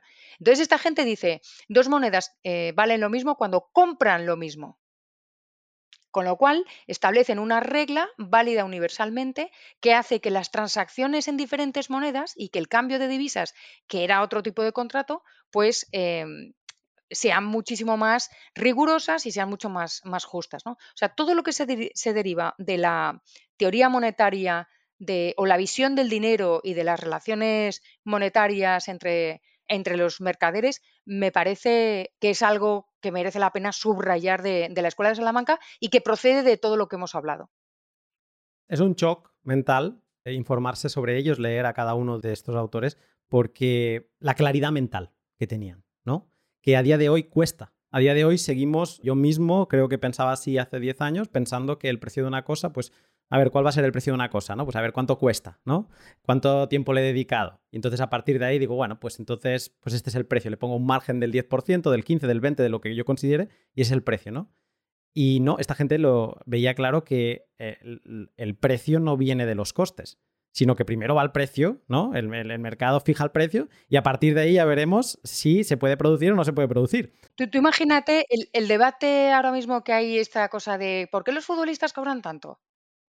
Bueno, pues porque no es el coste de producción el que determina el precio, es la común estimación. Y la, de, la común estimación determina el precio y a partir del precio los costes de producción eh, son mayores o menores. O sea, es justo al revés. Eso ya, ellos ya lo tenían clarísimo. Y luego los temas de la inflación, lo claro que lo tenían, ¿no? Ahora no recuerdo quién era de ellos, eh, pero eh, como venía a decir que en España una moneda de plata vale menos que la misma moneda, o sea, compra menos que la misma moneda de plata en Francia. Porque cruzando los Pirineos, decían, ¿no? Sí, sí, sí, son varios. Martín de Azpilcueta tiene unos párrafos maravillosos, pero Tomás de Mercado también. Y así es, exactamente. Es lo que decían era eso. Mm, y luego él, eh, como, o sea, una, o sea, el trigo, venían, ahora creo que esto era de Tomás de Mercado, eh, como decían que el trigo, o sea, la escasez, ¿no? La escasez hace algo más valioso o menos, ¿no? Eh, y decía que el trigo en las Indias era más escaso y por lo tanto era, o sea, costaba más monedas de plata conseguirlo que no en la península. ¿no? Y son como visiones que hasta los austríacos, ¿no? que te aportan esa otra, esa, de nuevo, una claridad mental sin matemáticas, sin ruido, pero hasta ellos es como que estaba perdida. Y esta gente en el 1600 ya lo veían claro. Y a día de hoy, en el siglo XXI, hay mucha gente que está muy confundida todavía. Totalmente. Hay un tema que no, que no hemos tratado y que, y que a mí me parece muy interesante, porque eso sí que era revolucionario del todo, que es la visión, por ejemplo, que se tiene sobre la propiedad privada. En concreto, en alguien que es el, más tardío de todos, que encima es jesuita, no es dominico y tal, pero que para mí sí es representativo, es representativo de la Escuela de Salamanca, pero es el más radical en este sentido, en el mejor sentido de la palabra radical, ¿no? Y es Juan de Mariana y su visión de las propiedades de los súbditos eh, son de los súbditos. Es decir, los bienes y el dinero de los súbditos son de los súbditos. Con lo cual, el rey tiene que preguntar a los súbditos antes de cobrar un impuesto. que es algo que dices, no puede ser que alguien en el siglo... Se te cruzan los cables. haya dicho eso, le metieron en la cárcel, ¿sabes? Y eso que él, eh, además, cuando habla de la inflación, que claro, es que tiene razón, o sea, en realidad, si tú lo piensas bien, dices, pues sí, efectivamente, lo que es mío es mío y no es de la sociedad, no es de nadie, es mío. Entonces, ¿por qué no me preguntan antes de quitarme, no? ¿Por qué tengo que asumir que hay un, Estado que me va a quitar lo que, lo que considere por las razones que considere, en el momento que considere y que suba y baje y tal, porque para armonizarnos con, con, Europa o para lo que sea, cuando me está quitando lo que es mío de verdad. Y luego, y luego cuando habla de la inflación, le parece que es un robo.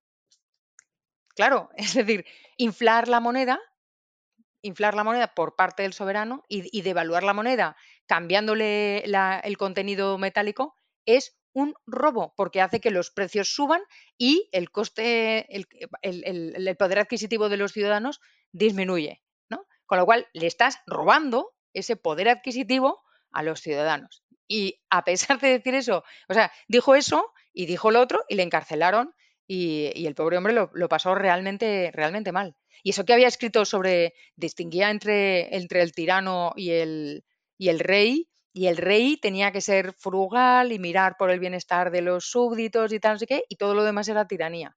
La, noción de la ley natural que expone eh, Juan de Mariana en el Tratado de la Moneda de Bellón eh, es alucinante. Tú lo empiezas a leer, además es el capítulo 1, donde él explica em, qué es tuyo y qué es del rey. y él te viene a decir que el rey es la figura que está para proteger. ¿no? Y para hacer velar que se cumpla la moralidad, etcétera, etcétera, ¿no? Pero que tu hacienda es tuya. Eso es. Y que nadie, o sea, que cualquier persona que te quite algo de tu hacienda, sea el rey o sea el vecino, eso es robar. Y además, todo lo que él te va diciendo, te lo, como escolástico que es, te lo va justificando con bulas papales, con eh, no sé qué texto de Aristóteles, con no sé qué texto de un jurisprudente de Roma. Entonces, él no lo dice porque él cree. Además, es, muy humilde. En todo, su, todo el rato va diciendo, mira, yo solo pongo en escrito lo que es voz en, en las plazas. Y por lo tanto, yo soy un mero transmisor y espero que no se me malentienda. Bueno, se le malentendió y se le puso en la cárcel, ¿no? Pero él hace una defensa y además lo va construyendo hasta llegar a hablar de que manipular la moneda, el contenido de metal en la moneda, o de hacer de, un mismo, de una misma moneda, reacuñarla cambiándole la unidad, que es lo que hicieron. Felipe III tomó monedas de, por ejemplo, dos maravedís y le puso un sello, pues ahora son cuatro. Entonces, eh, esto vale, compra el doble de lo que compraba antes. Y te pone, o sea, empieza diciéndote que lo que es tuyo es tuyo y nadie te lo puede quitar, te lo va justificando y luego va construyendo, ¿no? Entonces te viene a decir, ¿qué es esto que está haciendo con lo de la moneda? Por ejemplo, si tú produces sedas, dices, ¿aceptarías que el rey te viniese, te cogiese la mitad de las sedas te pagara por ellas, ¿no? Y la otra mitad las vendiese él y se quedara el dinero. Y entonces dices, no, claro, obviamente no lo aceptarían, no es lógico, el rey ni cualquiera, ¿no? Dice, pues es lo que te está haciendo con la moneda, ¿no? Es que sabes lo que pasa, que al final lo que está en cuestión, lo que está en cuestión es el poder arbitrario. Es decir, él, él ve, él y en general eh, otros, otros muchos, porque no fue el único, fue el único que fue capaz de ponerlo por escrito, porque como él decía, era, estaba, era, estaba en el ambiente de todo el tema, o sea, no se está inventándose cosas. La arbitrariedad del poder se limita con la ley natural, es decir, y la ley natural establece que el hombre nace libre, o sea, que Dios hace al hombre libre y que la propiedad privada es privada, efectivamente, por su propia definición y que por tanto el rey tiene que proteger al hombre libre y proteger la propiedad privada. Y lo que él, eh, contra lo que abomina es contra la arbitrariedad del, poder ¿no? y de la autoridad, en especial del soberano. Que podríamos entrar en, el análisis de, bueno, pero la Iglesia Católica también tenía poder arbitrario y también no sé qué, no sé cuánto. Sí, es verdad. Pero él está hablando de lo que sucede en, la monarquía donde él vive y qué es lo que está viendo, ¿no? qué es lo que está sucediendo. Y, el tema monetario me parece que es importante porque está debajo de un velo, es decir, no se ve.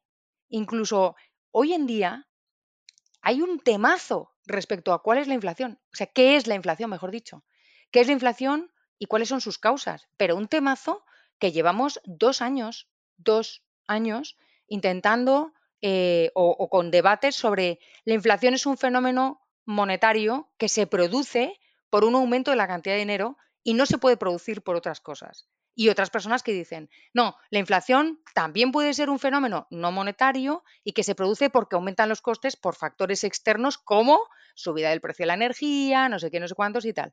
Entonces, eh, no se entiende que en origen siempre hay una causa monetaria de la inflación porque es un fenómeno monetario.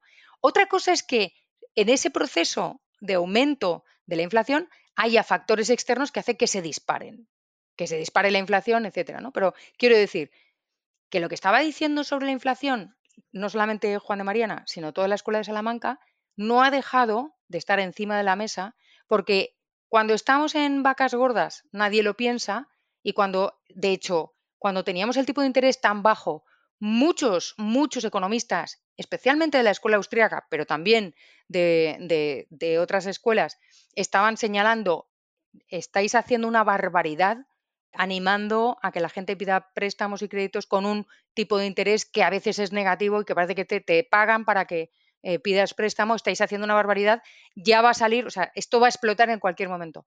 Ahora nadie ve que haya causa-efecto o que, no digo lineal, porque en economía no hay nada lineal, o sea, todos, los fenómenos son multicausales, pero nadie quiere reconocer que, ese, de, esos, de esos mm, lodos tenemos estos, no sé cómo era, bueno, que de eso procede lo que, lo que tenemos ahora, pero cuando sí vienen vacas flacas, entonces volvemos a cuestionarnos qué es la inflación. Todo el mundo quiere quitar la responsabilidad de la autoridad monetaria.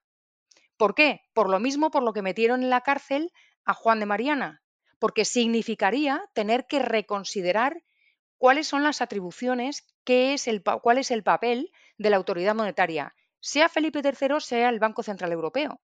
Entonces, pondría en cuestión todo el tinglado que hay montado, toda la red eh, que está montada alrededor del sistema monetario europeo. Y eso es muy desagradable y prefieren denostarte como economista y decir todo tipo de cosas y arrumbarte y tal, que es como si te meten en una cárcel, pero social o profesional, que reconocer que sí que se hizo mal. O sea, no lo van a reconocer jamás, como no lo reconoció Felipe III. Y ahora mis dos últimos sponsors, Bitrefill y Minter. Yo no sé a vosotros si os pasa como a mí, pero a mí Bitrefill me salva de más de un apuro. Aunque quizá primero déjame decirte que es Bitrefill, que es una página web en la que puedes comprar de todo pagando con Bitcoin. Sigo con la historia.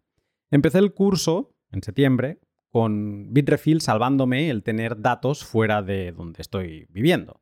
Cuando me fui a Riga, pues me descargué una SIM. Cuando me fui a Zores, me descargué otra y pude disfrutar de datos móviles desde el momento en que aterricé. No tuve que romperme la cabeza buscando una SIM, ¿vale? Pero ahora tanto para la web como para mis próximos viajes, me ha salvado la vida con el billete de avión y Flight Gift. Llevo peleándome con neobancos y con alguna tarjeta de Visa que todavía tengo este último mes y después de perder horas y de a día de hoy seguir bloqueado en algunos aspectos, la forma en que conseguí comprar mis billetes sin preguntas de más y en apenas 20 minutos fue con Bitcoin y en Bitrefill. Fui a flightgift.com, le di a Redeem, encontré el viaje que deseaba, vi el coste y acto seguido me fui a Bitrefill. Me conseguí una tarjeta regalo de ese importe, pagué en Bitcoin y con el cupón que me dieron compré mis billetes. ¿Para qué quiero una capa 2 bancaria que me pone toda la fricción del universo cuando tengo una capa 1 naranja que me facilita la vida gracias a Bitrefill? Si todavía no has echado un vistazo a su catálogo, te invito encarecidamente a que lo hagas. Cada semana suman más marcas y encontrarás cosas que no te creerás y Minter, el cliente peer-to-peer, entre particulares, que te permite escribir tus blog posts y publicarlos sin tener que pedir permiso a nadie ni a nada. La descargas, la abres, te creas unas claves, que es como tu cuenta, escribes lo que quieras y le das a publicar. Minter es una app soberana y como tal trabaja en local, dentro de tu disco duro. No dependes de ningún servidor para acceder a tu contenido. Y para que éste se distribuya, solo necesitas una conexión a Internet y que alguien te siga. Y tú también seguirá a alguien, claro. Si alguien desde su cliente Minter, su app, te ha seguido, verá cómo has publicado un nuevo post, podrá leerlo, ver todas las versiones que has publicado e incluso solicitar algún cambio que tú podrás añadir como un colaborador también. Ya con otras personas conocidas en Minter lo que puedes hacer es crear grupos de trabajo y ponerle un nombre, como todo sobre Minter y crear documentos editables entre todos los participantes que se publican bajo ese mismo paraguas, el de todo sobre Minter.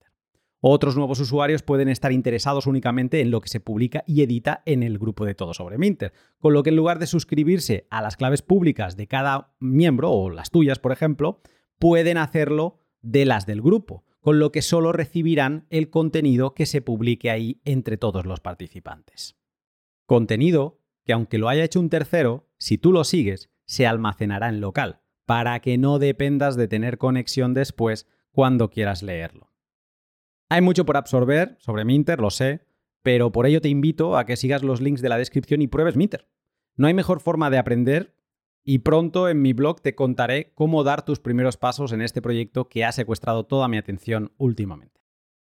Somos la rana que se está cociendo lentamente y esto se ve en la historia, tú lo has dicho, porque en esta época una hiperinflación a lo mejor era un... De hecho, creo que se dobló la oferta monetaria, eh, dobló o triplicó, yo creo que era doblar en un siglo. Se triplicaron los precios en un siglo. Se triplicaron los precios en un siglo. eh, que esto, eh, si tú hace, echas números de lo que llevamos de siglo, o sea, con el dólar, por ejemplo, eh, los precios de algunos productos no, se han triplicado, no, se han ido al infinito, ¿no? Exactamente. no se pueden gestionar. Entonces, yo creo que somos la rana que se cuece lentamente porque esa gente, la gente por la que Juan de Mariana ponía voz y ponía texto, pues lo notaban, ¿no? Lo notaban en las plazas y, y tenían queja. Nosotros aceptamos un 2% de inflación anual como correcto. Es más, los, eh, ciertos economistas dicen que es, que es como debe ser, porque si no la economía se estanca.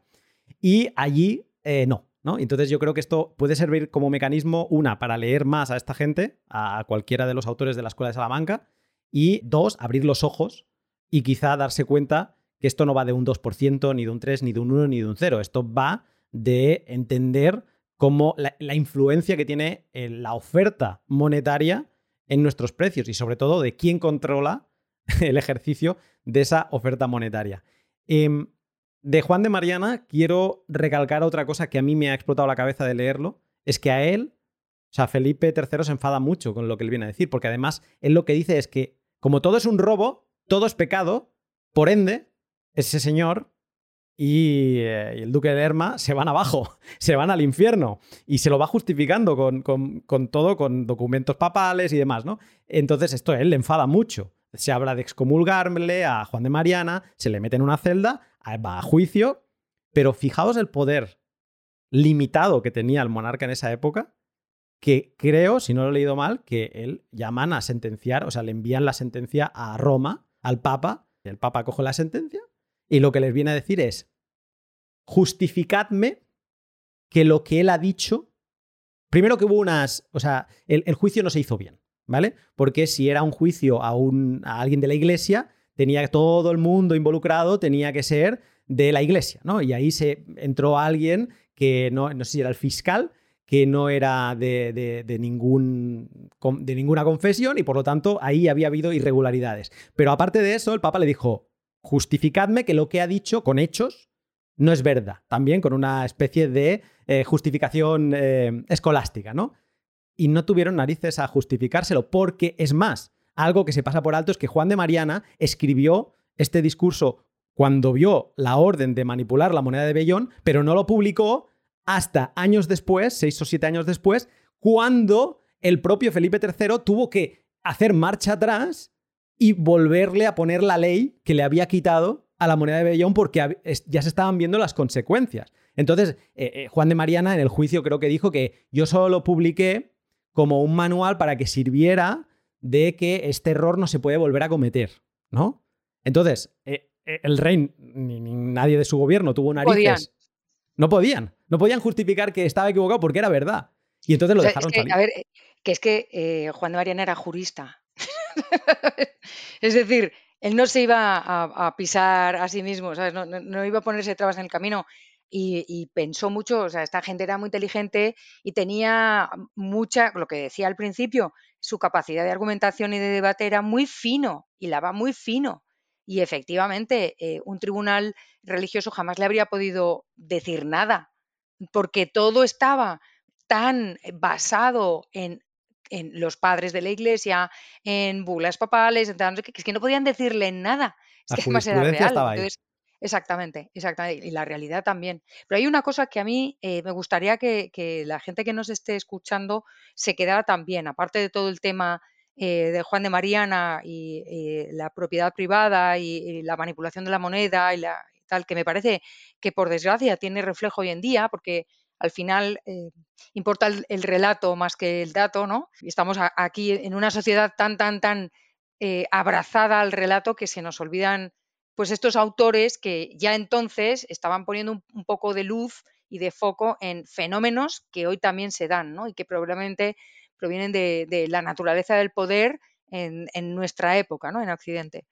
Y es eh, la idea de que, de que si tú quieres que tu sociedad avance, eh, en, ese caso, en esa época, estábamos hablando, por ejemplo, de los barcos que eran de alta tecnología y que, que tenían que atravesar el Atlántico, que era una cosa tremendamente arriesgada y tal. Eh, hoy en día el comercio eh, pues se ha expandido por el comercio digital. O sea, es que, mm, yo qué sé, pues tal vez dentro de varias décadas estemos comerciando con bases en Marte, yo qué sé, no se me puede ocurrir cualquier fantasía que, podría darse, porque en aquella época les decías que el hombre podía volar, que se podía, que podía haber transporte aéreo y te habrían dicho, estás loco, ¿no? Entonces, yo nunca niego que el futuro nos pueda sorprender, creo que además debe sorprendernos. Esos avances nunca van a salir adelante si no hay un tejido financiero que lo soporte. Un tejido financiero libre, que ya sé que, se puede decir, pero hay abusos. Claro, porque antes no había, ¿no? o sea, solamente los avances en el tejido financiero es lo único que, canaliza el abuso por parte de, las personas. Pues no, abusar también está en la naturaleza humana y por eso tenemos sentido de la moral y, establecemos leyes eh, y tribunales para proteger de los abusos a todos los demás. No necesariamente porque haya avances en el mercado financiero, nuevas formas, o sea, lo que decía al principio, si pensamos que entonces la letra de cambio era una super novedad, pensemos en nuevos tipos de contratos hoy en día. Nuevos tipos de contratos, nuevo tipo de mercado, nuevo tipo de comercio, nuevo tipo de transacciones y nuevos tipo de moneda, una consideración de qué es dinero. La definición de dinero, como sabes, para mí es líquida, es decir, fluida, no es fija. Eh, el, dinero no es siempre lo mismo, depende de la época. Entonces era una moneda que tenía contenido, el contenido que ponía aquí, metálico de metal precioso, lo, tenía. O, eso, es lo que decían, ¿no? Eh, así no lo, si no lo pervertías. Hoy en día es completamente diferente y vamos hacia que el dinero, entendido como medio de cambio, depósito de valor, unidad de cuenta, va mutando y va cambiando y va adaptándose. Poner freno a esas mutaciones, a esos cambios, no digo admitir todo, ¿no? Porque ahí sí que van a pagar justos por pecadores y, va a haber muchos abusos. Pero estableciendo normas que prevengan y que protejan de abuso a los usuarios, a los que utilizan nuevas monedas, a los, participantes del nuevo sistema financiero, lo que no se puede hacer es negar de cualquier manera y lanzar todo tipo de infundios y todo tipo de argumentos en contra de unas innovaciones que es posible que te permitan, además de tener más independencia respecto a la autoridad central, que para mí eso está bien, para otros estará mal, pero para mí eso está bien, además te puede permitir financiar cosas que antes no se podían financiar. La sociedad anónima aparece, la compañía de comercio aparece, porque se reasignan los, riesgos ya no respondes con todo tu patrimonio eh, tuyo y de tu familia, sino solo respondes por lo que has puesto. Tanto has puesto, tanto pierdes, no, no respondes con todo tu patrimonio, eh, la división de la propiedad, eh, puedes vender tus acciones, en fin, todas esas cosas. Eso permite que el comercio con el nuevo mundo sea muchísimo más fluido, muchísimo más fluido. También da lugar a determinados abusos. Bueno, pues se, van, eh, se, van estableciendo leyes para proteger de esos abusos, etcétera. A mí me parece que estamos en una época de cambio, de mutación de muchísimas cosas y creo que estamos un poco como, como en este siglo XVI, poniéndonos ruedas, eh, poniéndonos palos en, en las ruedas sin darnos cuenta de la importancia que tiene para el progreso económico, el verdadero progreso económico, el que exista un sistema financiero y un sistema monetario eh, libre y que permita el flujo, que permita eh, la, innovación, la inversión en innovación, etcétera. No dirigida por lo que a los gobiernos les merece la pena, porque tienen agendas, porque quieren permanecer en el poder, etcétera, sino en función de las necesidades de los ciudadanos, que al final somos los que importamos, al final, ¿no? Te escuchaba y me has hecho recordar a esta famosa entrevista a Hayek, ¿no? Creo en el 84, donde él viene a decir, dice, hay tres instituciones, voy a traspapelar con alguna, pero creo que eran el derecho, la lengua y el dinero, que han ido evolucionando en la historia, que son espontáneas en el hombre, ¿no? Y dice, pero el dinero, dice, está, no lo han dejado evolucionar en los últimos años, ¿no? Y está como bloqueado, su evolución está frenada. Yo creo que esto es lo que, una de las cosas que yo le doy gracias a, Satoshi, el creador de, de Bitcoin, es que hiciera sonar la campana de, para que nos despertáramos unos cuantos, nos entendiéramos el sistema monetario en el que vivimos, nos diéramos cuenta de dónde nace, de dónde viene, que esto es cuestión de 150 años no más, y no hablo del fiat, sino hablo de que el dinero sea papel y a partir de ahí pues que tengan más posibilidad de, manipulación y sobre todo entender el, el tema del valor, que dinero es el mecanismo de intercambio, es lo que es el medio generalizado que nos facilita intercambiar bienes, pero que lo que estamos intercambiando al final y lo que queremos atesorar cuando guardamos dinero es la posibilidad de adquirir cosas que son valiosas para nosotros mañana. Estamos comprando esa seguridad, estamos comprando ese tiempo que queremos ahorrarnos mañana. Y todo esto yo creo que tiene que haber posibilidad de, de poder experimentar, de poder evolucionar y sobre todo es gracioso ver cómo estos gobernantes que, por ejemplo, con Bitcoin han, ido tan de frente y tan en contra, cómo ahora lo están copiando o cosas que gracias a la iniciativa privada de alguien como Satoshi, eh, pues que ahora ellos quieren aplicar en las famosísimas CBDCs o las monedas digitales de los bancos centrales. Entonces, por un lado se quejan de la innovación y la quieren frenar. Por otro lado, mm, esto ha estado interesante, aunque te he estado poniendo palos en las ruedas todos los que he podido y más, mm, está interesante y te voy a copiar esto y me lo voy a intentar eh, traer a mi propia distopía monetaria. Entonces, eh, por ahí yo creo que sí, efectivamente estamos en un momento como el de la Escuela de Salamanca. Ellos habían descubierto el mundo y tenían que interaccionar con él. Yo creo que todavía estamos sufriendo barra disfrutando las consecuencias de este nuevo mundo que es el ciberespacio. Y entonces estamos adaptándonos y está cambiando toda la estructura y todavía seguimos cambiando. Y los políticos, lo que pasa es que estamos en una negociación entre los poderes que estaban antes de Internet y las estructuras que estaban antes de Internet con las que quieren hacerse paso, ¿no? Y si no, tenemos el caso de, cuando Facebook intentó sacar su moneda, su canasta de monedas Libra, cómo se la cepillaron, o sea, no dejaron, no le dejaron ni lanzar el prototipo. Dijeron, no, ¿no?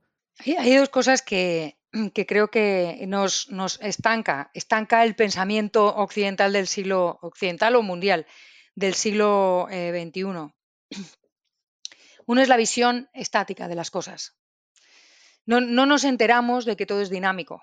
Es dinámico, está cambiando y entonces no es las definiciones no son estancas, sino que van cambiando también eh, y las instituciones, como decía Menger y después Hayek y muchos otros, también son dinámicas. La democracia es dinámica, eh, la ley tiene que serlo también, el dinero, sobre todo, especialmente el dinero, eh, etcétera. Y luego hay otra cosa que, nos bloquea muchísimo a la hora de, avanzar. Y yo esto lo aprendí, fíjate, de, a partir del máster en estrategia que, que he hecho, me caí en las redes de un personaje que es muy eh, a mí me, parece muy clarividente que se llama Dave Snowden, que tiene varios em, marcos, varias estructuras que explican las estrategias empresariales, que las ve como dinámicas, etc. Y, una cosa que dijo que me parecía y que él hace en su empresa, etcétera, y que proponía era, cuando tú tienes que resolver un problema dentro de una empresa, trasládalo a otros ámbitos, es, es un error enorme intentar hacerlo linealmente. Es decir, vamos a buscar una solución a este problema, vamos a investigar y vamos a ir andando eh, uniendo puntos solamente en, lineal. ¿no?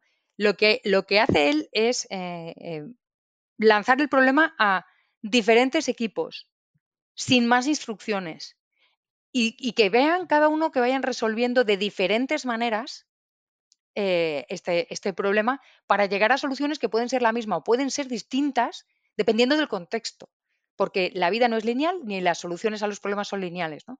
Y a mí esto me recordaba a lo que, a lo que siempre me decía eh, mi suegro, que es, no puedes meter gol si no has tirado 150.000 veces. O sea, para meter gol no es disparo y ya. No, no. Tienes que haber dado miles de patadas a balones y haberla, haberte equivocado 500 veces, etcétera. Entonces, en la evolución del sistema monetario, del sistema bancario, de la democracia, etcétera, claro que habrá experimentos, experimentos que fracasarán y que serán un horror o no, ¿no? Y que, y que porque hay un prototipo se va perfeccionando y ese prototipo va evolucionando y a veces sirve para determinados casos y otros sirven para otras cosas, etcétera.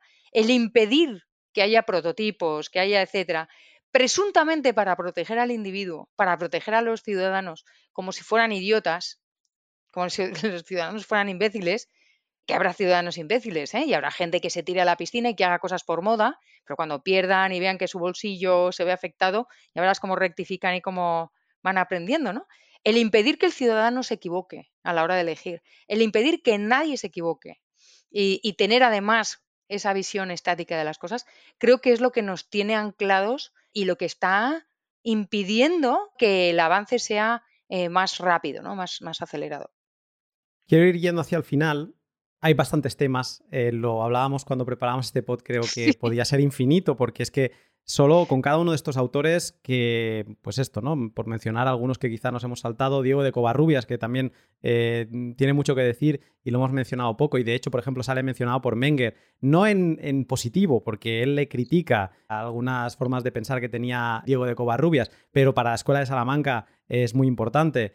Y luego hay otros. Luis Sarabia, lo has mencionado tú alguna vez. Luis Sarabia eh, no era monje. O sea, hay estos, Sarabia de la calle y alguno más eh, eran, eran arbitristas y era gente que eh, a mí, o sea, lo, he querido resaltar porque lo que te está diciendo es que lo que estaba diciendo la Escuela de Salamanca no era una obsesión de unos cuantos monjes que estaban encerrados en su monasterio, sino que eran cosas que estaban pasando en la calle y de hecho esta gente, estos mercantilistas españoles, escribían, no escribían en latín, escribían en castellano porque querían que todo el mundo se, enterara. Pero perdona, te he cortado. No, no, no, de mercado también escribía en castellano, que si no me equivoco, creo que su, el, ahora no me acuerdo de cómo se llamaba el libro que hizo. entre, eh, otras cosas porque Tomás de Mercado, que, como, está en México, o como se, ordena allí en, México y tal, está en una sociedad que no está tan pulida como la sociedad europea y, y, y ve necesario sobre todo porque tienen esa misión divulgadora de que para que todo, para que nadie peque, que se enteren todos que esto es así. Entonces, imagínate, eh, pues en México no todo el mundo, eh, ni, los monjes tampoco, sí, manejaban el latín, pero a lo mejor era, llegaba mucha más gente si se escribía en castellano, efectivamente. Y este matiz es porque la gran mayoría de ellos escribían latín. Y de hecho fue una de las defensas de Juan de Mariana de decir, no, no, yo lo publiqué también en latín porque mi idea no era crear revuelo social, sino que yo sabía que esto lo iban a leer cuatro. Era más que le llegara a los que le tenía que llegar, ¿no? Y dejar constancia. ¿no? con el tratado de la moneda de Bellón. Pero lo que decías antes de que no era monje, Martín de Azpilicueta tampoco era monje, ¿no? Martín de Azpilicueta sí era monje. ¿Sí? Sí, sí, sí, sí, sí. Sí, sí lo era. El doctor Navarro. Era doctor en teología, etcétera, sí. Sí, sí, un personaje. O sea, a mí es de los que más me gusta Martín de Azpilicueta, por lo claro que, escribía las cosas y la, visión que tenía. Y hay un tema que no hemos tocado, que a mí sí me gustaría tocar, em, y es cómo no solamente trataban temas monetarios o del mercado y tal, sino trataban temas sociales también. Es decir, em, por ejemplo, Domingo de Soto tiene un debate enorme con Luis Vives en, un tratado que se llama Deliberación sobre la causa de los, de los pobres, donde hablan de la mendicidad. Y de nuevo, la visión de Domingo de Soto es súper moderna. Luis Vives era partidario de distinguir, distinguir, entre pobres reales y pobres ficticios, que esto, todo esto nos puede sonar muchísimo también porque si hablas en cualquier eh, círculo y tal del tema de la pobreza, alguien te va a decir, bueno, hay gente que es pobre porque quiere, bueno, hay gente que vive en la calle porque le gusta vivir en la calle, es que son una panda de vagos, no quieren trabajar. Bueno, Luis Vives ya decía eso. Y era partidario de recluirles y de que, hicieran obligatoriamente trabajo eh, a un salario menor del estipulado en el mercado. Y ahí Domingo de, de, Soto es el que dice, ojo, es que el hombre nace libre y es libre mientras no cometa un delito de pedir en la calle. Otra cosa es tu voluntad de darles o no. Eso ya depende de ti, pero no está haciendo nada malo, bastante vergüenza está pasando y tiene que haber libertad para pedir por la calle eh, y, no tratar a los pobres como si fueran ciudadanos, bueno, no dice ciudadanos obviamente, pero seres humanos de segunda y someterles, recluirles como si fuera una cárcel y someterles a trabajos forzados porque un pobre eh, no es un delincuente, es una persona que tiene otras circunstancias. ¿no? Es una visión tan requete moderna que, lo tenía que, contar de alguna manera, sobre todo porque no son monjes que están solamente hablando de la, de la, moneda, del precio y tal, sino que también, imagínate la cantidad de mendigos que había en aquella época, en el siglo, en el siglo XVI. O sea, mira las obras de teatro que había en España en aquella época y cómo, cómo pintaban a la sociedad, ¿no? Pues tendría que haber de todo, eh, picaresca, no picaresca, etcétera, pero él pone por delante la idea de que, de que cada uno es soberano de sus actos. ¿no?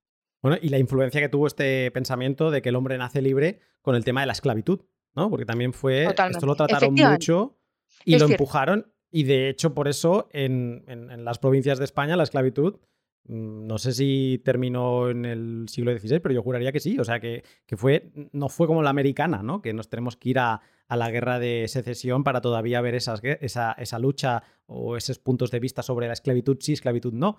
Eh, Eso sin, perjuicio, sin perjuicio de que, de que se hicieran barbaridades eh, en el Nuevo Mundo, ¿eh? seguro. Pero la visión de estos juristas era muy moderna en ese sentido. Tienes toda la razón, efectivamente. Bueno, que estos juristas, ojo, Em, ellos también impacta ver que tenían, mantenían diálogo eh, por carta con los monarcas. O sea, de tú a tú, se enviaban correspondencia con ellos, pero que la manera de pensar de estos juristas, tú lo has dicho antes, ¿no? ¿Cómo era una persona normal de, de, la España del 1600? Pues no, sobrevivir era lo que tenían en su mente, ¿no? Y poder comer mañana. Entonces, que lo que estos juristas podían llegar a pensar no era el pensamiento global, ellos eran unos avanzados, tenían eh, sabían, o sea, eran estudiosos, tenían la posibilidad de, estar todo el día leyendo y pensando, mantenían un diálogo con la corona y por eso muchas de sus observaciones se acababan aplicando, pero que yo supongo que la, idea general era otra. Mira, yo, yo, no tengo constancia de que tuvieran un impacto realmente en las políticas económicas o monetarias de los, de los reyes. ¿eh? Es decir, el impacto de la Escuela de Salamanca a nivel práctico fue muy, muy relativo, muy relativo. Y de hecho, eh, se conoce la escuela de Salamanca mucho después, mucho después. O sea, eh, eso, es así. En su momento sí tuvieron mucho éxito y mucho predicamento, etcétera. Tiene más importancia, por ejemplo, Francisco de Vitoria en el, en el mundo jurídico que la escuela de Salamanca en, en la práctica de la economía. Y en el pensamiento económico es muy posterior. O sea, tenemos que esperar mucho tiempo y hay autores como que los mencionan muy puntualmente, por ejemplo, como decía Schumpeter, o, o, por ejemplo, eh, Marjorie Grace Hutchison, eh, una mujer discípula de Hayek, le, dirigió su trabajo Hayek, que, probablemente por eso pues la, la escuela austríaca ve cierta relación y Marjorie se vino a vivir a Málaga y ahí se quedó estudiando y trabajando y fue profesora de la Universidad de Málaga y está allí enterrada en el monasterio, eh, monasterio en el cementerio inglés. Está enterrada en el, en el cementerio inglés. Y ella fue la que escribió en inglés de manera más profusa sobre los economistas españoles de la época, sobre la escuela de Salamanca, sobre sus teorías y sobre lo modernos que eran. Era, además, yo tuve la oportunidad de conocerla, era una mujer maravillosa. Pero no, no, Tal vez alguna de las cosas que dijeran pudo influir en algún rey, pero ten en cuenta que en aquella época como ahora, las autoridades políticas sobre todo buscaban justificarse muchas veces, casi más que, que no, también depende, tampoco se puede generalizar, pero buscaban más que justificarse. Y la relación con estas personas es que eran los que estaban sentando la doctrina. Y ya hemos visto el poder que tenía la Iglesia.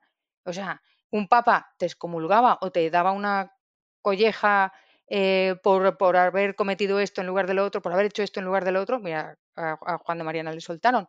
Eh, y, era muy gordo, o sea, no era cualquier cosa, quedabas como señalado, te habías enfrentado al Vaticano, te habías enfrentado al, Papa. Entonces, em, era relativamente normal, y yo lo entiendo, que pidieran consejo, que pidieran consejo que, como para informarse. Era más por el, querer informarse que por seguir esas, esas políticas. Mm. Creo que, o lo que he visto yo así como bastante relación directa, quizás son los escritos que le iba haciendo Juan de Mariana para educar al futuro mm, rey Felipe III, ¿no? Que le pidió el, ahora no me acuerdo de su nombre, pero Felipe II le encargó a alguien, ese alguien no me acuerdo del nombre, que educara, ¿no? Y que llevara de la mano al, al futuro rey Felipe III y esta persona, ¿conoces su nombre o no? No, no ahora mismo. Vale, esa, esa, persona es era amigo íntimo de Juan de Mariana y le levantó el teléfono de la época y le dijo, hey, Juan, échame una mano, que tú sabes de todo, claro. cómo tengo que educar ¿no? al futuro rey de España. Eso era muy normal, eso era muy normal. O sea, piensa eh, no, es no, es la misma época porque estamos un siglo después, pero en el siglo XVII, 1600 y pico, a principios de siglo, el cardenal de Richelieu y después el cardenal Mazarino, cardenal Mazarino fue el instructor de Luis XIV, el rey Sol. Entonces, era normal que se recurriera a, alguien relacionado con la iglesia para instruir a los nuevos, a los príncipes y a los, y a, los futuros reyes, ¿no?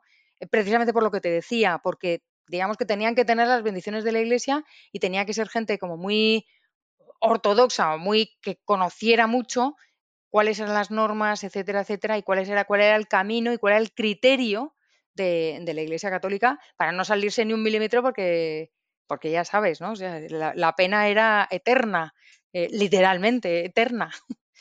Entonces era, era relativamente normal. Yo lo que me refiero es que luego las políticas económicas de la monarquía española ha sido un desastre. O sea, la deuda pública, como decía, no es, no es una cosa eh, que hemos inventado, ¿no? sino que, en fin, las, bancarrotas de, determinados reyes españoles, en concreto que fue Felipe IV, las tres bancarrotas son antológicas.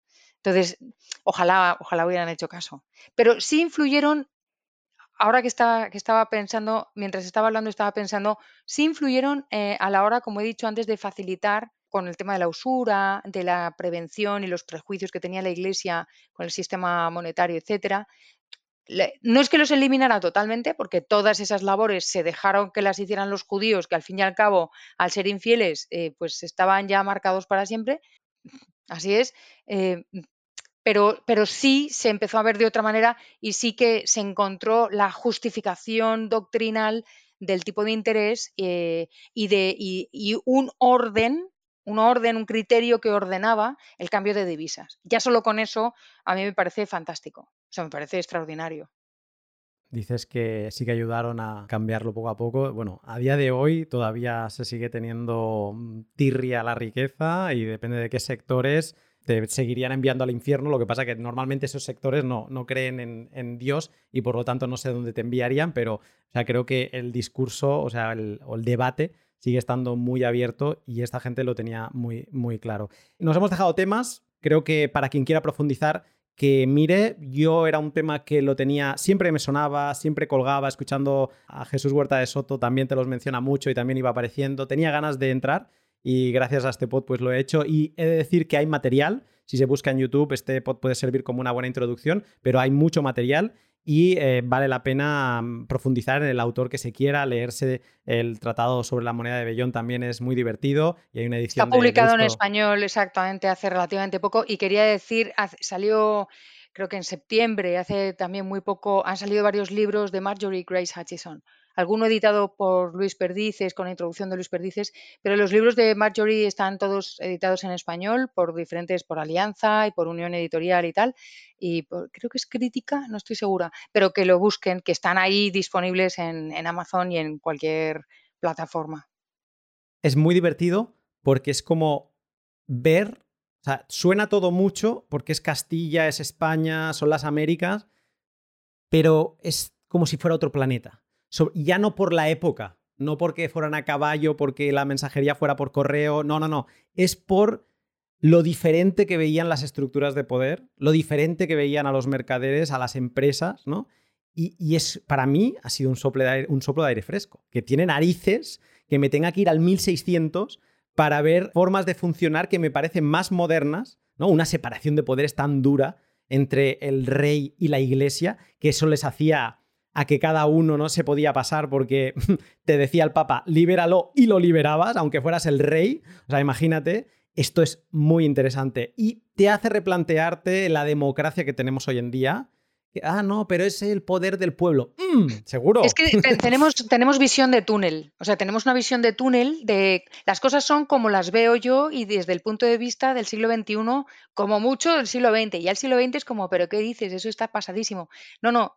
Por eso mi, la historia del pensamiento económico es mi relación más estable en mi vida, porque sigo eh, completamente enamorada de la historia del pensamiento económico por estas cosas, ¿no? Porque hablamos de la escuela de Salamanca, pero podemos hablar de los griegos podríamos hablar de Marshall, podríamos hablar de eh, los economistas heterodoxos, de mm, Veblen, de un montón, y, siempre rascas algo, incluso de los que con los que no compartes la visión del mundo, lo que decíamos de Keynes antes, eh, con los que te parece que están equivocados, siempre hay algo que rescatar, siempre hay una lección que sacar y siempre te ofrecen algo para que tú mires el mundo de, una manera mucho más abierta y más eh, rica, yo creo. Salgas del túnel, que veas fuera del túnel. Quería cerrar con una eh, pregunta, porque cuando empiezas a investigar en la Escuela de Salamanca te encuentras como dos titulares. Uno ya lo has medio tocado, lo voy a decir igualmente, ¿no? O sea, porque se, la define de, de dos formas distintas. Por un lado se dice Escuela de Salamanca, origen del liberalismo, y también se dice Escuela de Salamanca, los inicios del capitalismo. ¿Estarías de acuerdo? Bueno, el liberalismo ya lo has tocado un poco, pero ¿estarías de acuerdo? ¿Te parece bien que se le cuelguen estas dos etiquetas? Yo soy muy poco partidaria de etiquetas, sobre todo por lo que hemos dicho antes de es una escuela que abarca muchísimos años, con muchísimos autores, cada uno con su... No, todos compartían todo, quiero decir, no, todos... y que se le llama de Salamanca, que esto también ha generado debate. No, es que todos estuvieran en Salamanca, sino es que Francisco de Vitoria empezó en Salamanca. que eso también es una etiqueta que si vienes con el concepto de etiquetas te pensarías que es que todos vivían allí, todos estudiaban allí y no. No, es que además eran itinerantes, es decir, Francisco de Vitoria eh, fue catedrático mucho tiempo en la Sorbona. Eh, y otros, pues Martín de Azpilicueta estuvo en Toulouse y el otro estuvo en no sé qué, el otro en México y volvía. Entonces estaban como itinerantes, iban a los centros intelectuales más importantes de la época a nutrirse, a estudiar, a compartir, a debatir, etcétera, etcétera, y a escribir. ¿no? Entonces, a ver, Salamanca es porque, porque Francisco de Vitoria llegó a Salamanca, pero también estaban otros en Alcalá, en fin, eh, estaban ahí, pues está bien que se llame de, Salamanca. Yo no soy partidaria de etiquetas y además creo que el capitalismo no surge, o sea, yo, yo me acuerdo cuando yo daba clase de historia económica preindustrial, te das cuenta de que sí, en esta época se empiezan a, sentar las bases y los pozos que luego darían eh, lugar a un caldo de cultivo a partir del cual emergieron mentalidades, instituciones, etcétera, que dieron lugar al capitalismo. Entonces, yo no acepto, no, no me parece. Em, no me parece suficientemente ajustado a la realidad decir que son el origen del capitalismo. No, yo, yo, no lo creo. Pero sí es verdad que empieza a vislumbrarse unas instituciones y unas estructuras previas, previas y necesarias para que a partir de ahí se diera, se diera una sociedad preparada para el capitalismo. Pues María, creo que en una hora y cuarenta que llevamos, creo que ha sido una muy buena introducción con todos los derroteros que podríamos haber tomado. Yo creo que es la imagen que a mí me hubiera servido mucho para empezar a estudiar la escuela de Salamanca, sobre todo esa parte del contexto, lo de la usura, me sigue pareciendo increíble, lo de no poder cargar intereses, como el margen de beneficio no estaba bien visto y cómo delimitados eh, estaba el, mercado, ¿no? la propia actividad empresarial en esa época de mercaderes, de fletar barcos, porque claro, si no voy a ganar nada, ¿para qué narices voy a arriesgar? Pues el poder haber tratado todo esto contigo, con la pasión que siempre le pones, que siempre por eso me gusta escucharte cuando veo algo tuyo, digo, venga, le tengo que, echar un vistazo porque sé que me va a cargar de energía con este tema. Te agradezco muchísimo que me hayas regalado este tiempo. Espero que a la audiencia le guste tanto como a mí y yo espero volverte a saludar pronto en cualquiera de los temas en los que consiga liarte en un futuro. Yo muy agradecida, muy agradecida, eh, me lo he pasado muy bien, como siempre, ya sabes, habría seguido hablando de millones de temas porque enlazamos unos con otros y tal, y aquí me tienes para, pues para lo que tú quieras, ya sabes dónde estoy, ya me tienes ubicada y, y ya está. Así que yo, yo soy la que te lo agradezco a ti. De hecho, ambos somos tan dispersos en cuanto a que nos gustan muchas cosas y nos dejamos llevar y te... O sea, perseguimos nuestra curiosidad, no, no la dejamos que vaya por su lado y la ignoramos, sino que, venga, no, me dejo caer por esa madriguera, que de hecho lo difícil en este podcast, en comparación con la charla que tuvimos eh, hace unos días, ha sido mantener el hilo, no, no descarriar y dejar que el barco se fuera para otro lado. Eh, pero eso, bueno, es bonito que, pase con, ciertas personas y por eso te lo agradezco y también el, trato que has tenido siempre conmigo estos días. María, estamos en contacto. Un saludo. Gracias, un abrazo.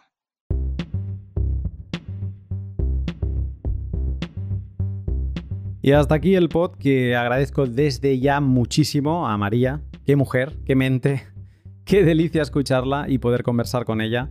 Disfruté muchísimo de nuestra charla, nuestra pre-charla también, y el editar el pod. O sea, lo estaba editando, iba tirando para atrás para reescuchar momentos, porque la capacidad de añadir información y de construirla al momento que tiene eh, por cada segundo de podcast es alucinante. Qué bien que lo explica todo. Muchísimas gracias María, ha sido un placer conocerte y que no te quepa duda que volveré a llamar a tu puerta en un futuro con alguna idea descabellada de podcast. Y sobre la escuela de Salamanca no queda más que quitarse el sombrero ante estas figuras que, guiados por la moral de lo correcto, supieron intuir, elaborar y dejar por escrito pensamientos que hoy, en época de propaganda y sobreinformación creada por inteligencia artificial, pueden aportarnos mucha salud mental. Recomiendo a todo el mundo que pueda que profundice en los diferentes autores. Yo lo he hecho con algunos preparando el pod y hay textos que sigo trabajando dentro de mí. En concreto tengo algunos de Juan o Juan de Lugo que siguen resonando y que de bien seguro me llevarán a crear algún podcast más. Hay vídeos geniales de Huerta de Soto, Gabriel Calzada, de Economic Pills y de Juan Velarde en YouTube que miraré de adjuntar también en mi entrada del blog sobre este episodio te recomiendo que profundices en todo lo que puedas.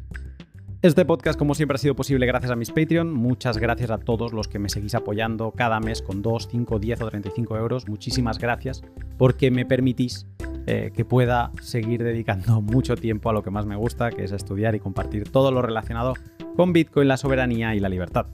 Si quieres apoyarme mientras recibes un montón de contenido a cambio, te animo a que le eches un vistazo a mi Patreon, lo llevo manteniendo desde 2020 y en él encontrarás una guía para principiantes con 11 artículos que te llevan de la mano hasta los detalles de los bits y bytes de una transacción. Eh, también artículos que hacemos un poco más de off topic, como unos que hemos empezado a abrir de inteligencia artificial. Y bueno, otras muchas cosas como por ejemplo el acceso al chat eh, que tenemos con los miembros de la comunidad. Y con esto vamos ya a la sección del valor por valor para revisar qué ha pasado en la última semana en mi bandeja de entrada de streams, eh, boost, zaps y todo lo que tiene que ver con recibir contravalores. Esta última semana me han hecho llegar boost eh, los siguientes eh, peers. En valor por valor, o sea, más en aplicaciones de podcasting 2.0, Mint y similar, he recibido de Ealbar13, Molfor, Satoshi1902, Javier Bitcoin, Carabé, Solomar, Coffeeman, Nifler y Metias Luano. También había un usuario que no se había cambiado el nombre. Y por zaps de Noster, los que he podido ahí, porque estoy ahí rompiéndome la cabeza en cómo no hay un sitio donde aparezcan todos. Yo sí que veo los, eh, los importes que van llegando, pero a veces llegan en anónimo. Eh, también, si me enviáis un zap, si queréis añadirme al final arroba y vuestro nick o de punto y el nick, el nombre, como una firma final, me ayudará un montón y así os lo podré agradecer. Pues de los que he localizado tengo eh, zaps de Flix, Daniel Pat, Aitor, de Wild Hustle, Nessa Anarion, Santochi Nakamocho y Quentin.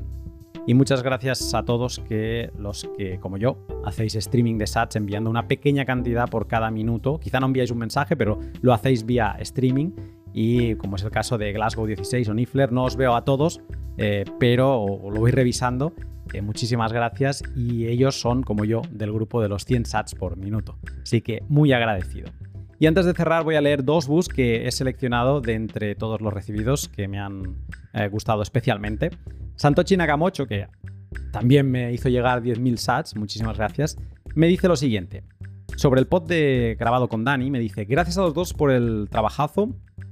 Esta gente decía que el dinero digital no tenía ninguna utilidad y ahora quieren inventárselo. Llegan tarde. Muy de acuerdo, Santochi, muy de acuerdo.